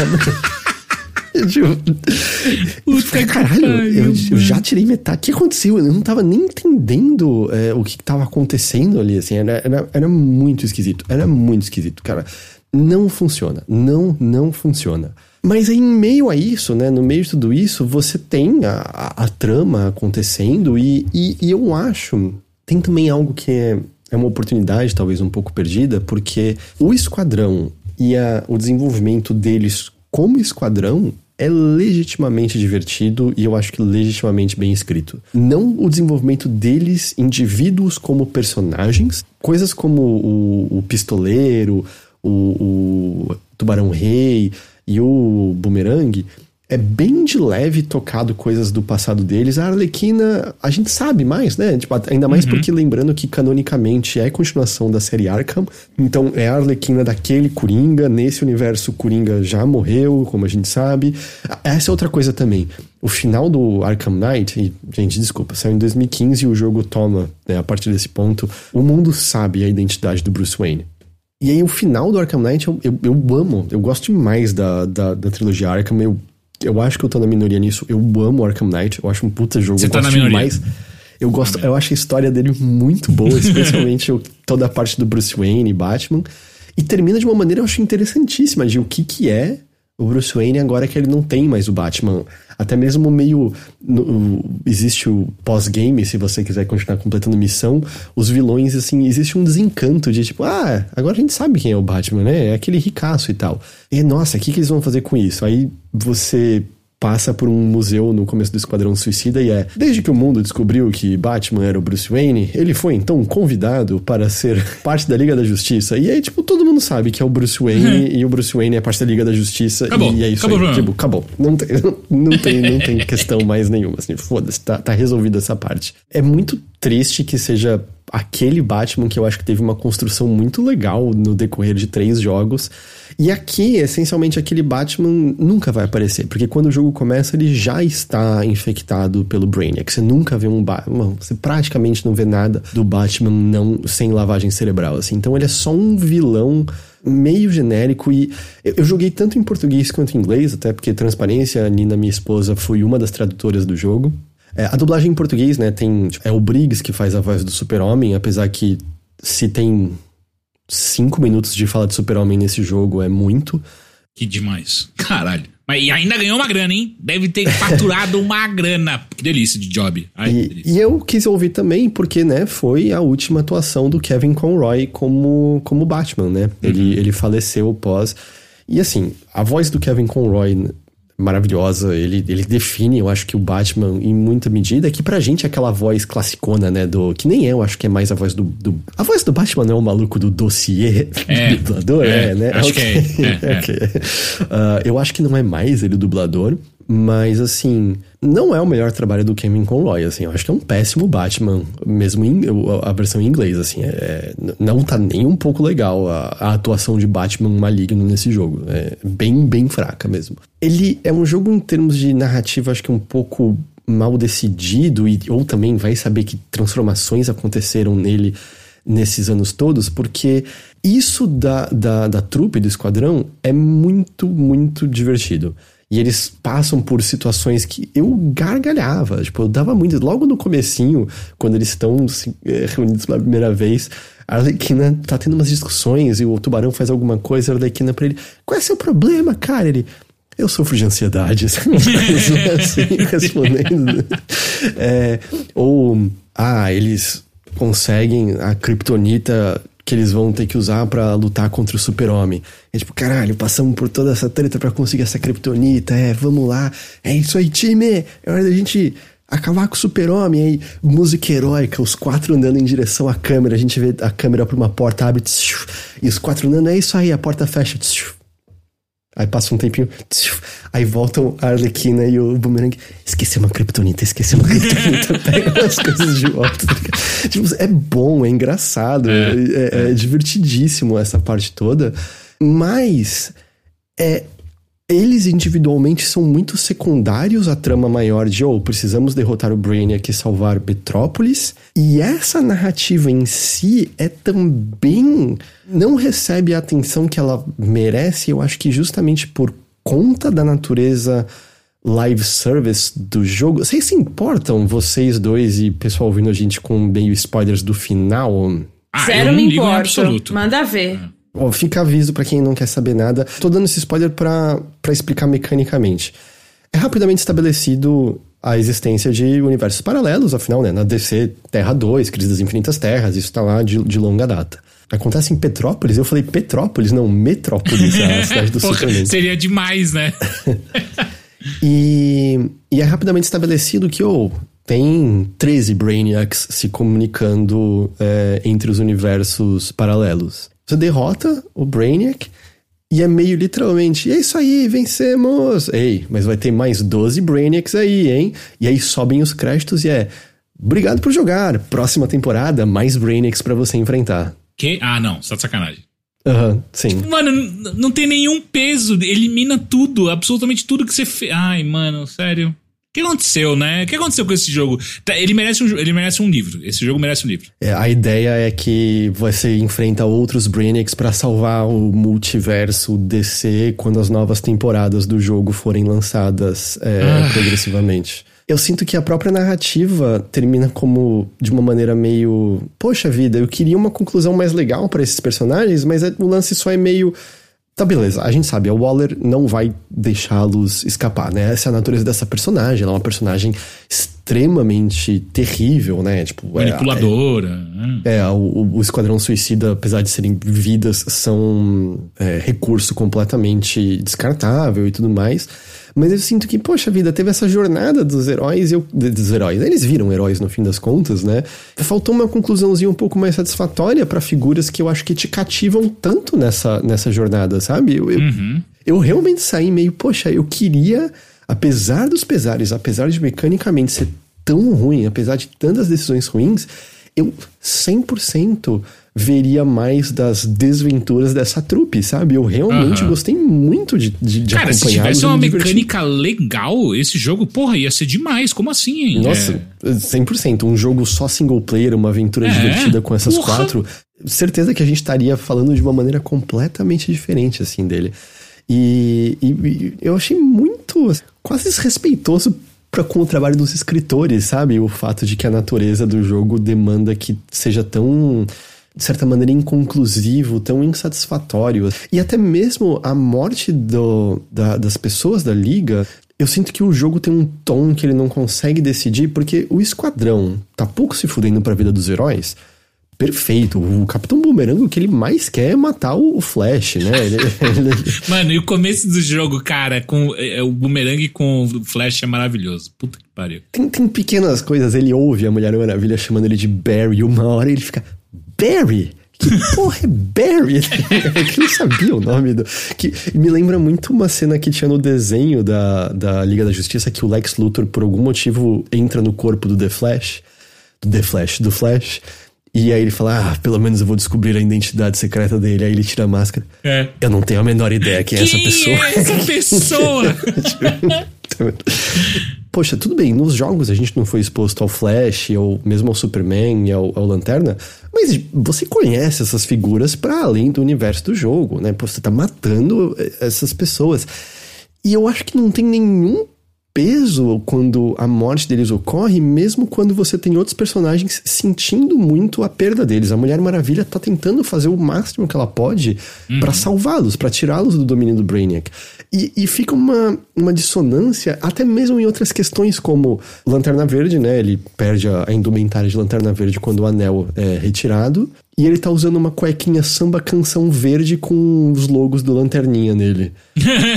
e, tipo, ele acaba de tomar um tiro na cara e morrer. E é, é isso que vocês colocam? Uma samba canção de Lanterna Verde? Parece que. Parece que era pra estar dando risada do maluco ter morrido, quando é meio caralho, mano. A gente matou o Lanterna. É, mas é, mas é James Gunn total, né? É, James Gunn é isso, não consegue, não, não consegue segurar nenhuma situação dramática nos filmes né, que ele dirige. Ele, é tudo comédia, tudo é, uma, é uma, só um, um, ponto de pulo para um, pra um próximo. Uma próxima. Gargalhada. Gargalhada, né? sabe? É. Tipo, e eu acho que tem peso emocional em alguns momentos que, que não demandava isso, sabe? Que, que total, assim, a, o momento emocional do que tá rolando ali e o nível de desgraça, pelo menos para mim segurava, sabe? Eu, eu, uhum. eu acreditei naquilo. Caralho, quase 100% de uma megalópole morreu para um alienígena. Os maiores heróis da Terra precisam morrer porque não tem mais volta. Eu acho que. Eu entendo que é gibi, mas eu acho que só funciona se você aceita que isso tem um peso real, certo? Tipo, se você tá pensando o tempo todo quão ridículo é um homem vestido de morcego. Cara, vai fazer outra coisa, não vai funcionar para você. E então uhum. eu, é uma pena que eu acho que fica fica meio dissonante às vezes, apesar de, como eu falei, de alguns ótimos momentos, de momentos muito, muito engraçados.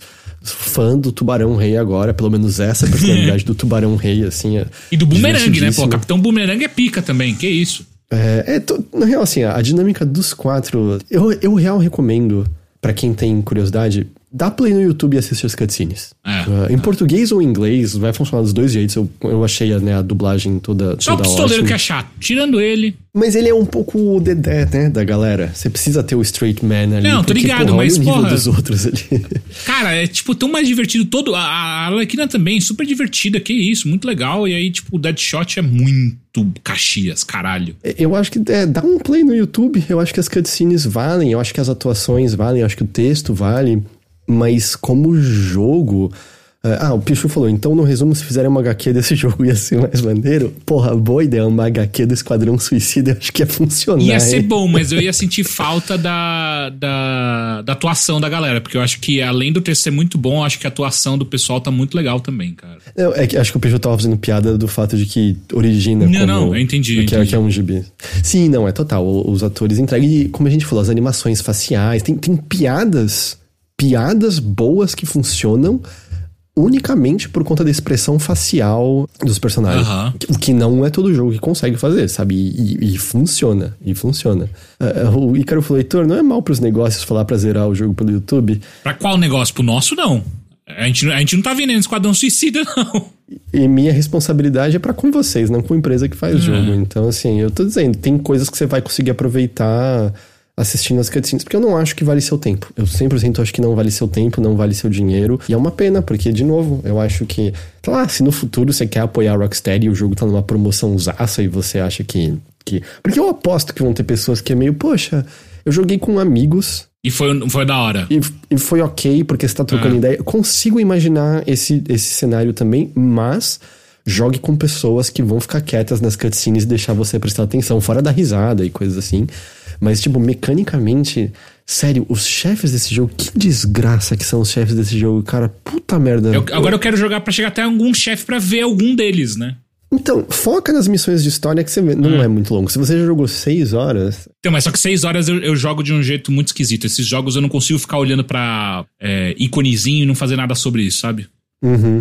E outra coisa, né? É um jogo com loot, mas pelo menos não é. Não é toda hora que você fica pegando loot. Você não tem que ficar de olho. Tanto que, acho que dessas 13 horas, teve uma arma que eu peguei ali na metade do jogo que eu fiquei praticamente até o fim do jogo com ela, sabe? Eu não encontrava nada mais forte do que aquilo. Você não precisa interagir com a parte de crafting na. Na sala da justiça, dá pra ignorar essa parte, essa parte toda. É, uma assim. coisa que eu fiquei assim só foi. Eu fiquei. é, é, Uma preocupação completamente descabida do meu lado, que foi, porra, se eu ficar jogando só com um personagem, eu só vou eu, eu upar um personagem e aí na hora que eu tiver que usar outro vai estar um lixo. E aí eu comecei a tentar fazer missões diferentes com outros personagens pra evoluir simultaneamente, sacou? É que você não precisa nunca usar outro personagem. É, então, agora que você tá me falando, beleza. Então, então pau no cu, só vou jogar com o Boomerang ou com o Tubarão Rei.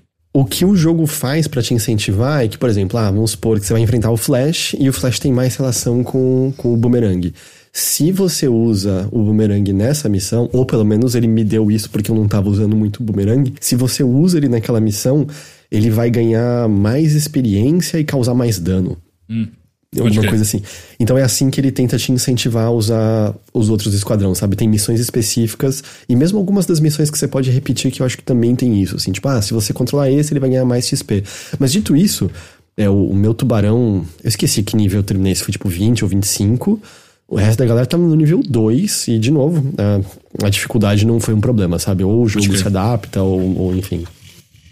Mas, mas é isso. Eu, mas sabe também por que, que eu quis terminar esse jogo? Porque se eu tivesse jogado um pouco e falado dele aqui agora, eu nunca mais ia encostar nesse jogo de novo. Mas nunca mais, nunca mais. Então eu, eu queria ver por conta própria pra entender o que, que é, sabe?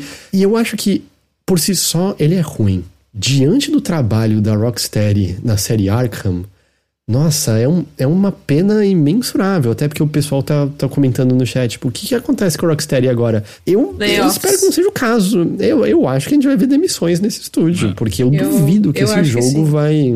Infelizmente. Assim, um, né? Estúdios, de maneira geral, né? ou, Sei lá, empresas maiores, procuram desculpas pra você demitir pessoas, ainda mais num momento como agora em que, entre aspas, pega bem, o mercado lê de maneira positiva você demitir pessoas. Eu- esse jogo deve estar vendendo mal, certo? Não tem como esse jogo tá vendendo bem, ainda mais que aconteceu que o começo de 2024 tá saindo muita coisa boa já. Muita, muita coisa boa. A competição tá ferrenha, sabe? Se fosse um janeiro completamente vazio e esse jogo apareceu, seria uma coisa, mas.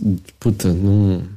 E, e, essa coisa, claramente teve dinheiro, né? Porque tudo que a gente tá falando dessa parte de técnica, animação, o jogo é bonito e tal, claramente foi muito dinheiro. Além de que, vamos lembrar, o último jogo do estúdio saiu em 2015. Foi nove anos Caralho, atrás. né, mano? Foi nove anos atrás. Ó, é, notícia do dia 6 de fevereiro.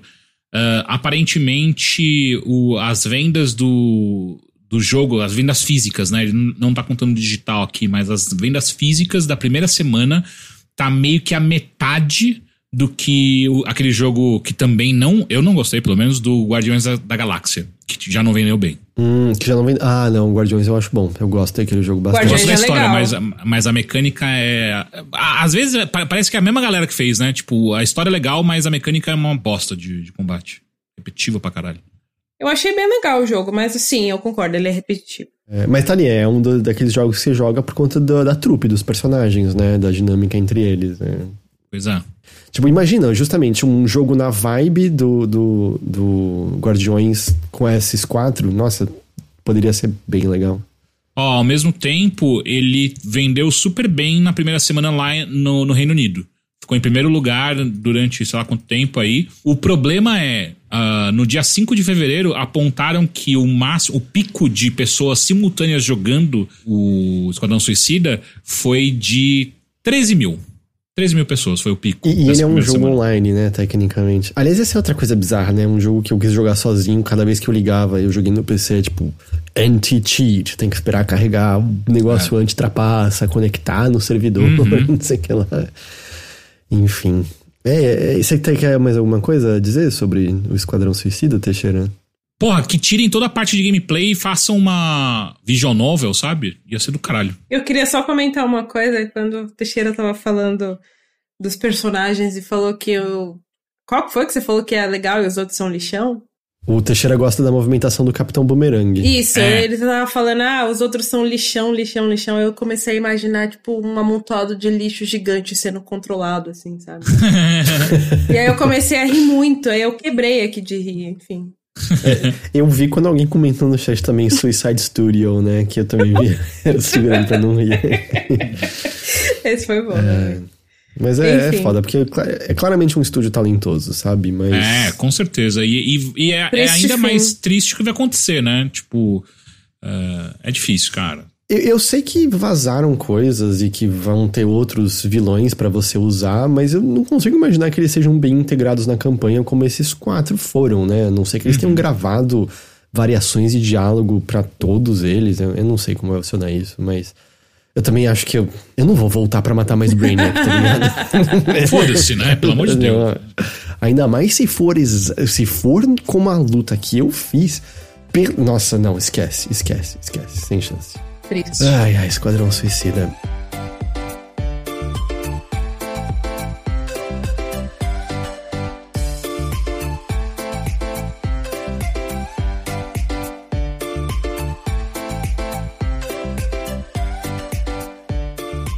Sei que estamos aqui é, avançados, mas GG, Hum, você derrotou os pesadelos de Bright Falls e chegou ao final de Alan Wake. Eu tô muito curioso pra ouvir o que você achou agora que você terminou o primeiro Alan Wake.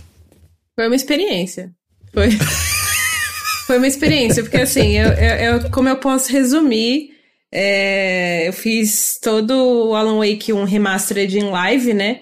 E é só pra contextualizar a galera, o remastered, ele tem já os dois DLCs do jogo incluídos, né? Então eu fiz lá o jogo base, fiz todos os seis capítulos e tudo mais. E aí logo em seguida já emendei nos DLCs. Então eu joguei lá o especial 1 e o especial 2.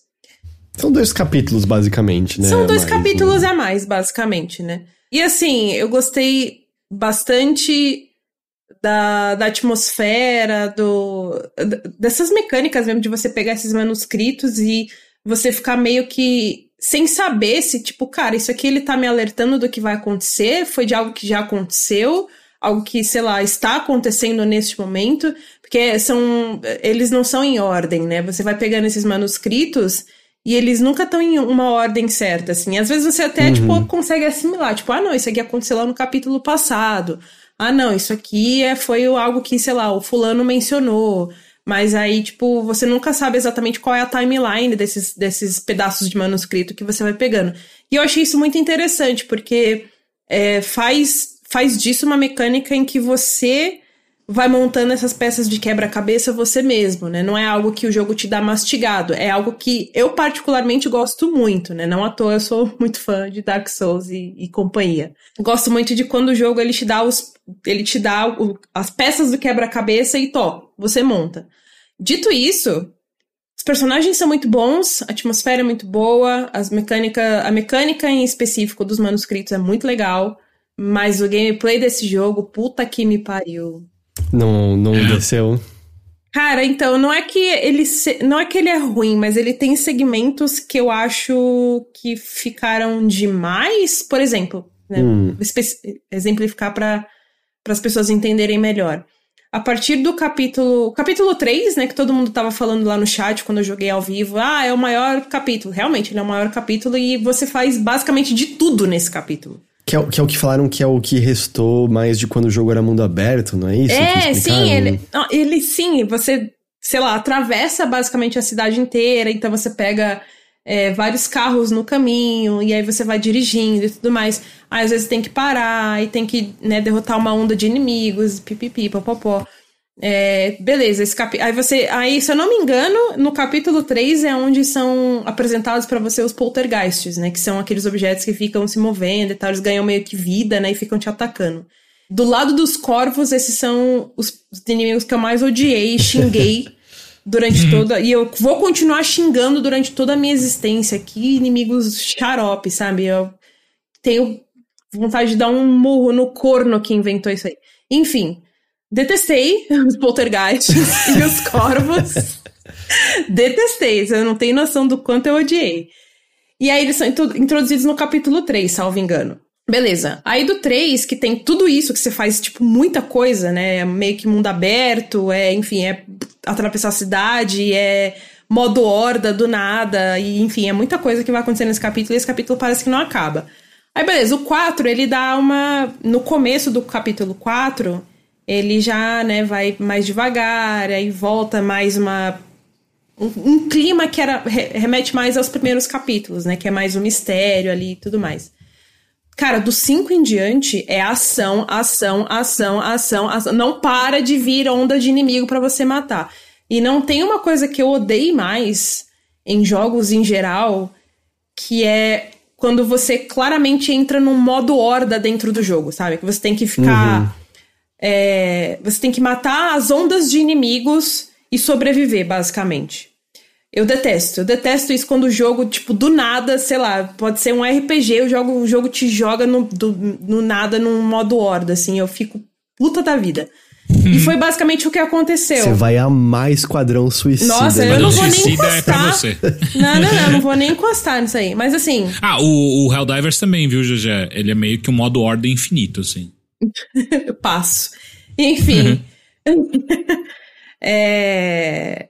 Ele basicamente ele vira só ação, que é a parte que eu menos gostei do Alan Wake. Eu acho que ele funciona muito bem ali no mistério, em você solucionar o que tá acontecendo. Ele te dá muitas peças de quebra-cabeça que, sei lá, mesmo que você tente montar, não faz sentido ainda assim, ainda vai ficar uma coisa ou outra ali que, tipo, cara, isso aqui não faz sentido, sabe? Tudo bem, faz parte da experiência. Eu aceitei isso. Quando eu tava jogando, eu aceitei que eu não ia entender tudo.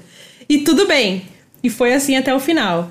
Mas ainda assim, cara, a ação não dá, não dá, não dá, não dá, não dá. Eu queria. De verdade, eu passei muita raiva jogando esse jogo no final. Ali, essa reta final, ela é muito detestável. E aí, não bastasse isso, só pra, pra finalizar, Ah, Beleza, finalizei o jogo base, passei essa, essa- esse corredor infinito de inimigos, assim, que não parava até o final do jogo. E aí, beleza, comecei o DLC. E o que, que tem no DLC? Mais ação nos dois capítulos e não para. Caralho. Que ódio. Puta que E pariu. agora você pode jogar o American Nightmare, que basicamente não tem narrativa, quase é só ação. Não, não. Esse aí, inclusive, eu agradeço aqui nominalmente a Arthur Eloy, que me falou assim: não, já que você não tá curtindo a ação do Alan Wake, assiste o American Nightmares no YouTube. E é exatamente isso que eu vou fazer. Porque é meio importante, porque ele liga muito fortemente com coisas do 2, uh, Sim, o que é sim. mais detalhado no. Ah, tipo, mas te perguntar assim, é que eu.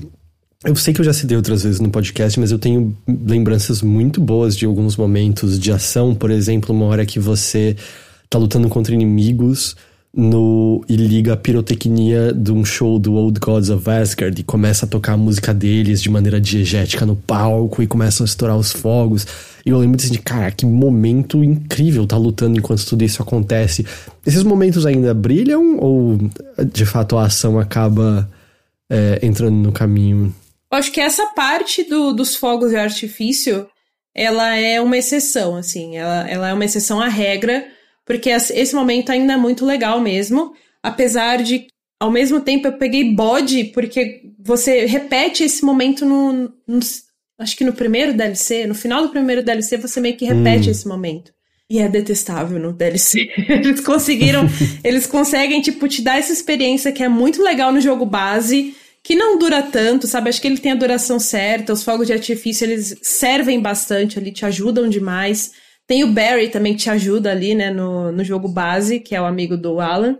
E aí você tem essa experiência, você repete essa experiência de uma maneira meio distorcida, mas ainda assim é basicamente a mesma experiência no DLC. Eu não lembro se é no, no final do primeiro capítulo ou no começo do segundo, mas é algo assim. E aí eu só sabe, virou a chavinha do nada, assim, eu passei a odiar. Eles conseguiram Caralho. estragar. Eles conseguiram estragar um negócio que eu tinha achado muito legal. Assim, no, no DLC ele não é tão legal. Hum, entendi. Bom, pelo menos no jogo base ainda funcionou, ainda É foi um legal, bom ele momento. funciona. Ele é muito. É, é porque assim, ele é legal. é, justamente porque ele foge à regra de tipo, tá, é você sozinho, é, num campo aberto, ou sei lá, numa, numa via expressa, né? Que tem muito isso de você tá andando no meio da cidade e aí começa a vir os inimigos. É, nesse ponto você não está totalmente sozinho e você não depende só das armas de fogo e da lanterna, né, Pra você fazer a diferença ali, para você conseguir sobreviver. Não, você tem os fogos de artifício que ficam rodando e é tipo, tem uns efeitos muito legais e enfim, vem muito bicho, mas ao mesmo tempo tem vários é, vários mecanismos ali soltando fogos de artifício, né? Então ele cria essa, esse efeito de luz assim que consegue fazer os inimigos é, criarem forma. Então ele não faci ele não é que ele facilita, mas ele faz você lutar de uma maneira criativa, né? E é- até certo ponto é divertido nessa parte. Até porque o Barry tá com você, então ele não cala a boca, ele fica falando um monte de besteira ali e chega a ser divertido, né? E aí no DLC eles só tiraram tudo isso, assim, sabe? Você tem um Barry que é muito chato, que é tipo um fantasma do Barry, digamos assim. É uma memória, né, do Barry. E aí a música. Porque quando você tá, tá jogando no jogo base, é uma música bem legal, né? Que é da banda, e é um rock bem da hora e tal. E aí no DLC é uma música, tipo, invertida, sabe? Ela tá meio, tipo, disco da Xuxa ao contrário. Aí. e aí, tipo, é só um barulho esquisito no ouvido. E isso não é legal. Eu gosto, eu gosto muito da referência porque, tipo, poderia todo disco ao contrário, mas é o disco da Xuxa ao contrário, especificamente, porque é demoníaco, obviamente, né? Satanás venha, não era isso que parecia, Laria, ao contrário. Ai, eu adoro essa história do disco invertido da Xuxa. É. E como é que você tá em relação à a, a, narrativa agora? Tipo, é, é porque eu, eu também sinto isso, né? Que é, é- é bem confuso, né? O, momento, o ponto em que as coisas acabam, né? No Alan Wake. É muita coisa em Então. aberto, muita coisa. Como você tá em termos da narrativa? Você acha que você conseguiu entender algumas coisas? Eu acredito que sim, mas se você fizer, sei lá, um jogo de perguntas e respostas pra mim, é capaz que eu perceba que eu não entendi nada. E. mas assim, eu, como eu falei antes no meu relato, eu aceitei que eu não ia entender 100% de Alan Wake, sabe? E eu tô em paz com Uhum. isso. Então, assim, o que eu entendi, ou pelo menos o que eu acho que eu entendi jogando ali da narrativa, eu achei do caralho. todo esse conceito de, de da como é que era o que eles chamam? É eu tô com hora sombria na cabeça, mas é do Persona. É... Lugar sombrio? Lugar, lugar sombrio, isso.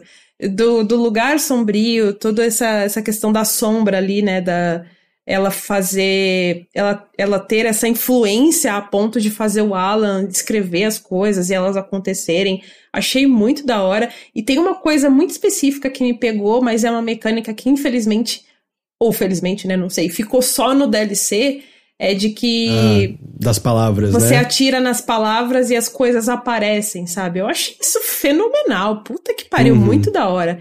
Então ele tem umas ideias muito boas. Algum, sei lá, a maioria delas são bem executadas. Eu acho que o único defeito do jogo mesmo é o gameplay. E ele forçadamente te fazer passar por várias sequências de ação seguidas que só cansam e não são nada justas, sabe? Eu lembro nitidamente, eu acho que foi a parte que eu mais fiquei encanada, inclusive, do jogo base, que é, sei lá, o penúltimo ou último capítulo, que você. É, é só ir onda de inimigo uma atrás da outra, assim. Você tem que chegar lá no, na, na cabana, né? Que é onde vai. O jogo vai meio que pra reta final. É, e aí, no meio do caminho, passando por algum ponto ali da floresta, começaram a aparecer muitos inimigos da, daqueles que se locomovem mais rápido e que eles, né, você não consegue acertar muito bem a lanterna para fazer eles se materializarem. E eles são, eles usam tipo, sei lá, uma faca, um facão, alguma coisa assim. Então o dano deles é mais contundente, né? Você parece que, sei lá, eles batem menos e o Alan morre mais rápido. E, cara, vinha um monte desses nessa parte. Tinha uhum. muitos. E aí, eu só. Eu, chegou num determinado ponto, a galera que assistiu a live tá, tá de prova. Eu só corria. Eu nem tava, tipo, cara, eu só quero que isso acabe. Aí eu ia, tipo, do, de checkpoint em checkpoint, né? Os checkpoints do Alan Wake são aqueles postes, né? São os postes e tem um foco de luz ali. Quando você chega nesse foco de luz, ele dá um checkpoint automático. E eu tava só, eu tava tão cansada já que eu falei, cara, eu vou correr. E eu tentei fazer, praticar isso, tipo, não, eu vou correr, eu vou conseguir chegar no, do ponto A ao ponto B dessa parte para não, sabe, para não engajar em combate, porque eu não quero me estressar com esses filha da puta. e eu tava meio que sem recursos também de, tipo, de armas eu tava bem carregada, mas por exemplo, de como é que é? Do, como é que chama? Flare? É o é o, o... sinalizador, sinalizador, né? Sinalizador, isso. Sinalizador, a arma sinalizadora também, eu tava, tipo, sei lá, eu tinha um só. E aí ficou muito difícil essa parte para mim. Então eu achei meio, meio desbalanceado, assim. E aí uhum. eu fui obrigada, tipo, para passar essa parte, eu fui obrigada, tipo, não, eu vou ter que enfrentar pelo menos alguns deles, porque sem condições, não dá. Acabou que eu tive que matar todo mundo para poder passar essa parte. Caralho, matou todo mundo. Sim pra play. Porra. Eu, eu, eu, sinto. A Remedy eu, eu gosto muito, mas eu sinto que.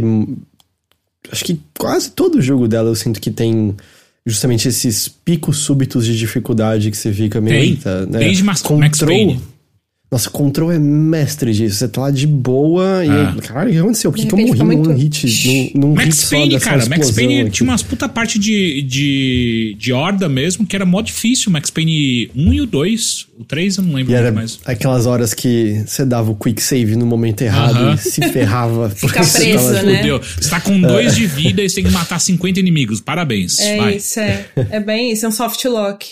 Cara, mas é isso. Essa foi, essa foi minha experiência. Eu gostei bastante, assim, de muitas coisas. Acho que só o gameplay e as sequências de ação ininterruptas, assim, que não fizeram a experiência ser boa de forma geral.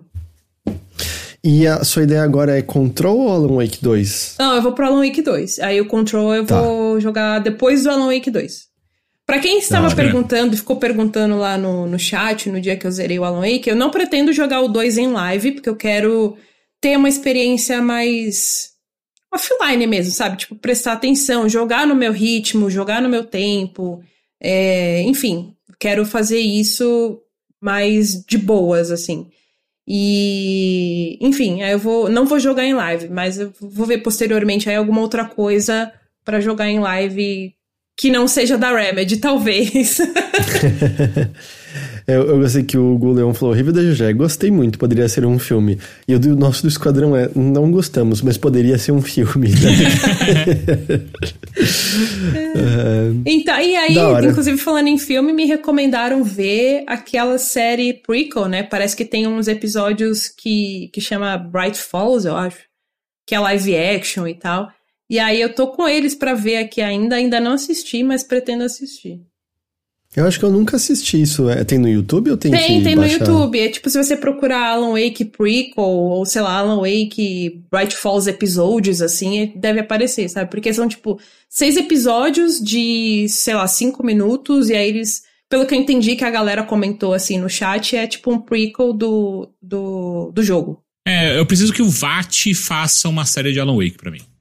Eu, eu acho que o, o VAT, nesse caso, se chama Dash do jogabilidade. Eu é? acho que eles, eles fizeram um de Alan Wake que ah, é. eu acho que abarca Mas é só do Alan coisas, Wake é. 1 ou do, do 1 e do 2 ou do, sei lá? Eu acho que é só, eu acho que não tinha saído dois ainda, eu acho que é especificamente Entendi. o 1, o American Nightmare, essa, essa prequela aí e eu acho que alguma outra coisa, tipo, sei lá, que foi publicado de texto relacionado a isso. É, tem um livro do Alan Wake, não é isso? Eu acho que é isso. Né? Caralho, é. não sabia que tinha um livro também. Mas é, cara, eu achei assim, do caralho, todo o conceito, toda a atmosfera, o clima do jogo, o suspense, sabe? A, a, as descobertas, a mecânica da, das palavras no DLC, a mecânica dos manuscritos. Cara, achei tudo isso do caralho. Mas aí, eu, quando eu lembro do gameplay, daquelas sequências de ação, eu fico. Hum... Mas aí, bom, é legal porque agora, tipo, você passou por isso e você teve experiência, né? Sim, então, sim. Me você... sinto mais preparada para ir pro 2 agora, sem receios. E já aceitei, estou em paz comigo mesma. Tudo bem se eu não entender tudo, mas eu quero ainda jogar o 2. Eu tô muito curioso como você vai estar em relação ao 2, porque eu acho que ainda existem. Você concorda também, né, Teixeira? Acho que o gameplay ainda tem coisas que poderiam ser melhores, sem dúvida alguma. Uhum. Mas ele é muito diferente. Eu acho que funciona de maneira geral bem melhor que, que, o, que o primeiro. Porra, pra caralho. Eu, eu, eu não terminei o 1 porque eu não gostei do, do gameplay também. É, não, o gameplay é. E assim, ele é datado, né? Querendo ou não, mesmo acostumando ali para jogar e ir até o fim, para poder chegar no 2, é, ele é sofrível mesmo. Ele é, tá bem datadinho. É, a movimentação é ok, eu só acho, tipo, as partes de, de tiroteio, de combate, assim, são horríveis. Ah, nossa, eu preciso reclamar disso, pelo amor de Deus. Sempre que terminava um capítulo, de novo, são seis capítulos. Sempre que terminava um capítulo, o Alan perdia todas as armas e eu sempre ah, tinha é. que. No capítulo seguinte, você tem que sempre pegar tudo de novo e se reequipar tudo de novo. Ah, é um saco. Na moral. Ele tem a lógica de, de estágio, né? Em que você é, basicamente é, zera sim. as suas coisas, né? Nossa, o 2 é, é contínuo tudo, tá? Não se preocupe, ah, o momento que você tem, você vai ter com você. Mas foi isso, essa foi minha experiência com a Wake. Foi definitivamente uma experiência. Eu gostei, mas poderia ser melhor. E com isso, a gente chega ao fim dessa edição aqui do Mothership, certo? Certo. Sim. Uh, antes da gente ir embora, eu só recordo a vocês que o Overloader pode se manter graças aos seus apoiadores, né? apoia.se barra overloader, orelo.cc barra overloader, a linha, é claro, das subs que a gente ganha de vocês aqui na Twitch. Te agradeço demais. Uh, se você gosta de ouvir os nossos podcasts, se gosta de acompanhar as lives, entra em uma dessas campanhas, considera se tornar um apoiador nosso. É, se apoiar com 12 reais, se apoiar com 12 reais ou mais, você até ganha acesso ao Bilheteria, um outro podcast nosso que a gente fala de outras coisas que não videogames. E a gente vai ficando então por aqui, certo? Certo. Uh, mas semana que vem a gente vai estar de volta então com mais uma edição do Mothership. Até lá. Tchau! Beijo!